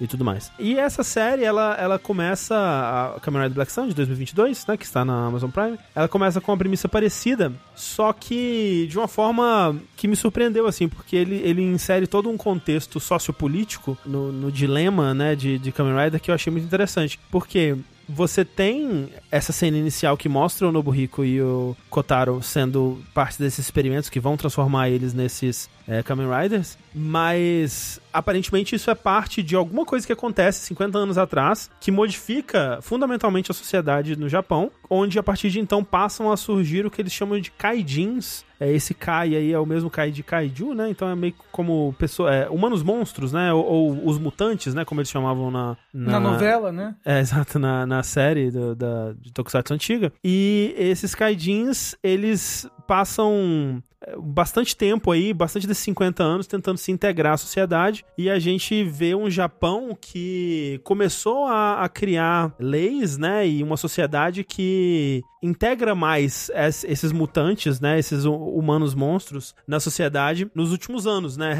Bem recentemente. E é muito interessante porque você tem no Kamen Rider Black original o Império Gorgon, né? Que é esse esse pessoal, né? Que é a, a força inimiga, né? Responsáveis por esses experimentos e tudo mais. Que aqui, no, na versão de 2022, é um partido político. Né? Então, eles estão muito mais integrados na sociedade e, aparentemente, né, pelo menos no, no, num primeiro momento, eles parecem interessados em defender os direitos desses, desses kaidins, né? Mas assim, Ah, eu já vi alguns animes hum. que falavam, tipo assim, sobre né, uma sociedade de mutantes, sei lá o quê. E no final é sempre a, a, a solução é, tipo, ah não, todo mundo que é diferente tem que, tem que mudar, tem que ser igual. Ou então, caramba, os terroristas eram todo mundo que era diferente o tempo todo. Como né? assim? Que anime? Aquele lá do, do- dos furries, é assim. Não sei qual, o, o Beastars? Não, o outro. New alguma coisa, né? É, isso. BNA, BNA. isso. Ah, não assisti esse. Beastars é actually muito bom, tá?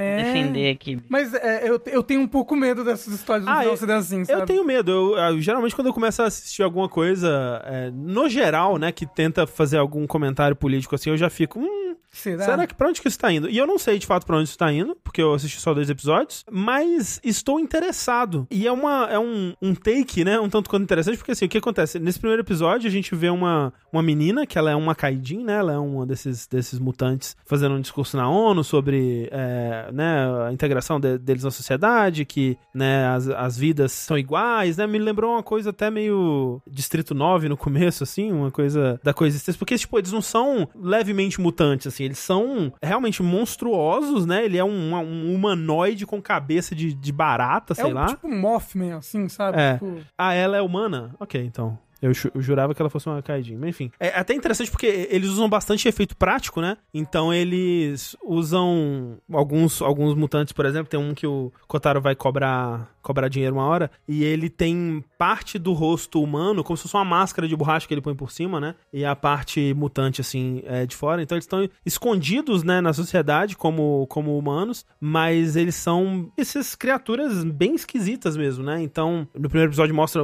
é, conflitos entre manifestantes, essa coisa toda. E todo o dilema começa quando essa menina, ela começa a, a ser procurada, né, por assassinos desse desse partido Gorgon aí, né? Por acaso, o Kotaro, que é o nosso Kamen Rider principal, ele também, ele tá trabalhando como um caçador de recompensas, meio que um assassino de aluguel, um, sei lá, um, um músculo da máfia, talvez, assim, alguma coisa assim. E ele é, ele recebe a missão de ir lá e matar essa menina também. Então, quando ele chega perto dela, ele vê ela sendo atacada por esse outro outra criatura, né, que é um monstro aranha, que eu não sei se isso é uma tradição em Kamen Rider, mas o primeiro monstro do primeiro episódio do Kamen Rider Black também era um monstro aranha, talvez seja essa referência que eles estão fazendo. E aí ele salva a menina. E quando ele chega perto dela, ela tem uma pedra, né, que o pessoal tá procurando e tudo mais, e essa pedra liberta nele os poderes de Kamen Rider e também liberta o, o irmão dele, né, o Nobuhiko, que o, o Shadow Moon, e as coisas começam a se movimentar, assim. Por enquanto é só potencial, eu não sei pra onde vai, Você mas tá vendo pelo YouTube?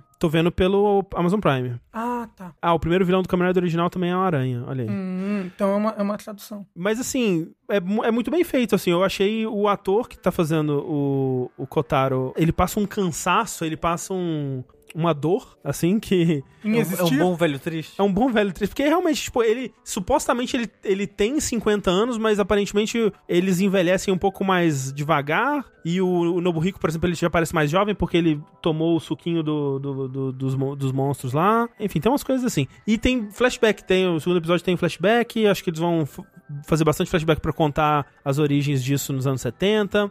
E a produção é muito boa, eu gostei da. Pra, pra um Tokusatsu, né? Porque eu tô acostumado com Tokusatsu, pelo menos a produção é boa. Eles. Eu já vi, por exemplo, em trailers e outros materiais promocionais que as armaduras elas vão ter uma transformada à medida que a série for evoluindo, mas no começo elas parecem bem animais mesmo, né? Parece que ele não parece um Kamen Rider, ele parece um insetão bem biológico mesmo assim. Que ainda é um roupão de borracha, né? Mas pelo menos é um efeito. ele- Eles estão é, se apoiando bastante em efeito prático onde dá, né? Por exemplo, as armas, as pernas da aranha são CG, é, mas a cara da aranha é um- um- uma máscara bonita, assim. Então eu Mas gosto. é um CG legal. Não é muito legal, não. É, você Mas é não- um CG que nível? Tipo, nível Witcher. É CG tipo Tokusatsu, assim, Rafa. sabe? Ó, comentaram ali, a Gabi comentou ator indicado ao Oscar, vale lembrar. Por Drive ah, My é Car. ele? Ah, faz sentido. Eu vi o Drive My Car, eu não, não tinha reconhecido. Mas sobre os efeitos Porra, especiais. ele, ele é bom em fazer velho triste, então, hein? Efeito Tokusatsu é- tá nos anos 70 até hoje. Não, não é assim também, calma. Não. Nossa, eu vi o, o Don Brothers lá, o Power Rangers. Eu sei. É difícil. Assim, o efeito especial. Mas comparado com o Cybercop, como é que tá? Ah, não, é, né? Cybercop também, né? Bom, né? Ok. O efeito especial de Tokusatsu de hoje em dia está no começo dos anos 2000. Ah, ok. Ok, Está ok. pior que Pequenos Espiões. É que nem assistir o episódio de Doctor Who. hein? É, é Doctor Who, é Doctor Who. Olha, é pior. Você acha? Eu acho que é pior que O- Doctor Who. O Pequenos Espiões 3, vocês já tentaram rever hoje em dia? Não, Tem que rever Pequenos Espiões, gente, muito bom. É, Não. É, é muito terrível, porque ele é todo CG. Ele é, É todo terrível. em fundo verde. Nossa, é porque era assim. na época que é. Que era em 3D, entendeu? E, e nem é do 3D de Avatar, não, viu? É, do 3D do, do óculos vermelho e azul. É, é. Exato. Ainda nessa época. Ó, o Gabi Panqueira falou, tem que entender qual é o princípio estético, ou seja, Tokusatsu é baseado no teatro tradicional japonês, não é uma abordagem naturalista, visual estilizado. É, sim. Eu não acho que é pra isso, né, Não. nesse rumo que eles eu acho que eles estão tentando fazer uma coisa fotorrealista ali. É, o negócio é que não tem dinheiro mesmo, gente. É, eu é, acho. tipo, é uma, uma forma bonita de ver um problema técnico e financeiro da, da produção. É, poético até. É. eu, se, eu, se fosse eu bancando a produção, eu falaria isso. Você tá na, na produção, Gabi Panqueca? É, mas é assim. Mas assim, não tô falando que é ruim por causa disso. Não, não, Só tô é. falando que é uma, né? Vai- Saiba como é que é. Expectativas, Isso, né? alinhe suas expectativas. Isso, O isso. CG de Doctor Who não é bom e Doctor Who é legal. É, exato, tudo bem. Nunca teria coragem de assistir, mas. Mas é, e. Eu tô interessado em ver. Tipo, é triste porque nessa série eu sinto que, sei lá, sabe, podia ser. Podia ser um filme. Podia ser um e-mail. Podia ser um pouco mais curto, eu fico com um pouco de preguiça. Episódios de 40 minutos, né? Acho que 10 episódios, ou 9, não sei exatamente. Ah, pô, não. Tá, tá uma boa. Vamos- de- Dependendo da evolução da história, né? A gente não sabe. Tipo, você podia ver os dois primeiros episódios de. de Devilman Crybaby e pensar, pô, essa história aí podia ser. Não, mas um assim, e-mail. Eu fico. eu- eu- e é foda porque eu sei que isso me impede de, de, é, assistir algumas histórias que eventualmente são muito boas e até o final valem a pena a jornada, mas me dá uma certa preguiça. Justo. é Né? justo. O André não viu o Senhor dos Anéis. Por- O Senhor dos Anéis não, Anéis do Poder. Não vi mesmo. Nem o do dragão lá. Não viu Anéis, Anéis do Poder? Eu gostei de Anéis do Poder. Eu vi, ah, eu vi o primeiro episódio, é tão, tudo tão devagar. Você viu num, num 1.5 igual o, Não. o Ricardo? Não, não. Talvez Ele viu no devesse. 0.5. Ele falou, vou mostrar quem é fã de verdade aqui. Ó, eu não assisti House of, House of the Dragon, né, que é o nome, porque eu ainda tô, ainda tô de mal com Game of Thrones, Uhum, justo. Uhum. mas o, a série do Anéis do Poder eu gostei bastante, com ressalvas também, eu tive algumas Uhum. ressalvas, mas me foi um saldo positivo no final. E muito bom retornar à Terra-média, né? Sim, gostei. Não, eu queria uma terra maior, assim. assim, pra quem tem a Terra Baixa, eu acho que uma Terra-média tá no tá, tá de gasto. Hoje em dia, pra mim, é só Terra GG Plus 3. Que isso, gulosa. Pô, então nós temos aqui um, um episódio do Fora da Caixa sem anime, é isso Sem mesmo? Um anime. episódio histórico. Histórico. Esse é pra entrar na história mesmo. É, é, em protesto que o Tengun tá aqui. É a gente verdade. fez sem animes hoje. Então é isso, gente. Ah, é, o pessoal tava me perguntando ah, o que que você tá achando de, Chain- de Chainsaw Man. Não assisti desde que falei no Fora da Eu Caixa. também não. Porque já, já tá bom, né? Só assistir aqui dois Não, episódios. O terceiro episódio foi bem legal, viu? Eu imagino que sim, eu vou continuar assistindo. Eu não aqui... vi o quarto ainda e hoje saiu o quinto, sei lá. Eu tenho que assistir, eu tenho que assistir. Eu ainda não assisti bacana. e nem li. É, eu também não li, eu só tava acompanhando pelo anime Mas mesmo. ó, deixa eu te falar, no terceiro episódio ele ainda não parou e é muito pior esse negócio de peitos, peitos, quero apertar uns peitos. Ai meu Deus do céu, deixa eu apertar seus É peitos. que ele começou no é final peitos? do 2, né? O 3 vai avançar nisso. É, não, aí tipo, você é uma mulher? Não, você é só peitos, peitos. Ah, ah, peitos. Olha, falamos de seus anime. Peitos, peitos. Mas essa é a parada, não é? Do personagem evoluindo como pessoa, não é essa parada da. Ele vai Da evoluindo com história. o peito. É assim, a minha esperança é que, sei lá, dure uns dois episódios isso, ele encoste É. em um peito e perceba, ok, nossa, não era só isso. E segue a vida. Tomara, vamos ver, vamos ver. Sem spoilers, Tudo- mas espero que sim. Só o que pode salvar ele é um peito. Exato. É isso. Peitos, peitos. Meu Deus. Aí vai virar aquele anime lá daquela. Que... Lembra o anime que o, o, o menino ele ganha superpoderes quando ele chupa os peitos das mulheres? Não. Que. É, é tipo. Que? Nossa, eu lembro desse anime! Eu lembro desse anime! Aí, ó, era Seikon no Quaiza. Era alguma uma parada assim. nossa, você desenterrou essa Não é merda. Não, É, você tá era- inventando isso agora. Não estou, não, não estou inventando. É isso aí, ó. Se, Seikon no Quasar, um negócio assim. É, existiu. acredito. É, Vampiro de Rafa teta. vê só uns lixos, né? Não, isso daqui é antigo, isso daí é muito antigo. Vampiro de teta. Infelizmente É. existiu. Infelizmente. Ca- Cada teta dá um poder diferente, entendeu? Pra ele quando ele Pra chupava. quem tava falando de Annie Rice, entendeu? A gente Exato, encerra. Vampiro de Teta, mais uma obra clássica de Annie Rice. A série é notável por sua violência, fanservice e uso do leite materno especial como um dispositivo central da trama. Ah, é claro, é claro. Uau. Tá aí. E com isso, a gente encerra mais um episódio do Fora da Caixa. Alan, muito obrigado pela sua participação aqui com a gente hoje. É, quem quiser te encontrar, te encontra onde? Arroba? Mim, arroba Alan do Box no Twitter. Enquanto Podem seguir, Enquanto o mandar, Twitter enquanto existir. o Twitter existir, entendeu? Depois que o Twitter acabar e for pra, fomos pra outra rede social, aí eu, eu, né, eu vou ver o que eu faço aí. Quando a gente voltar pro MSN, aí a gente Exato. passa o seu Hotmail. Tem- tenta manter o mesmo arroba, tá bom? Assim que ela, puta, tem que fazer. Caramba, tem que fazer conta nessas redes sociais Então, novas. por isso que eu logo, fiz. Exato, tem que fazer Pra manter o logo. arroba, É. nossa. Eu já fiz outra roupa e já me arrependi já. Porra. Então, eu fiz, eu fiz Magin com um A, mas agora eu sinto que o Magin com dois As já é o meu brand. Talvez eu devesse.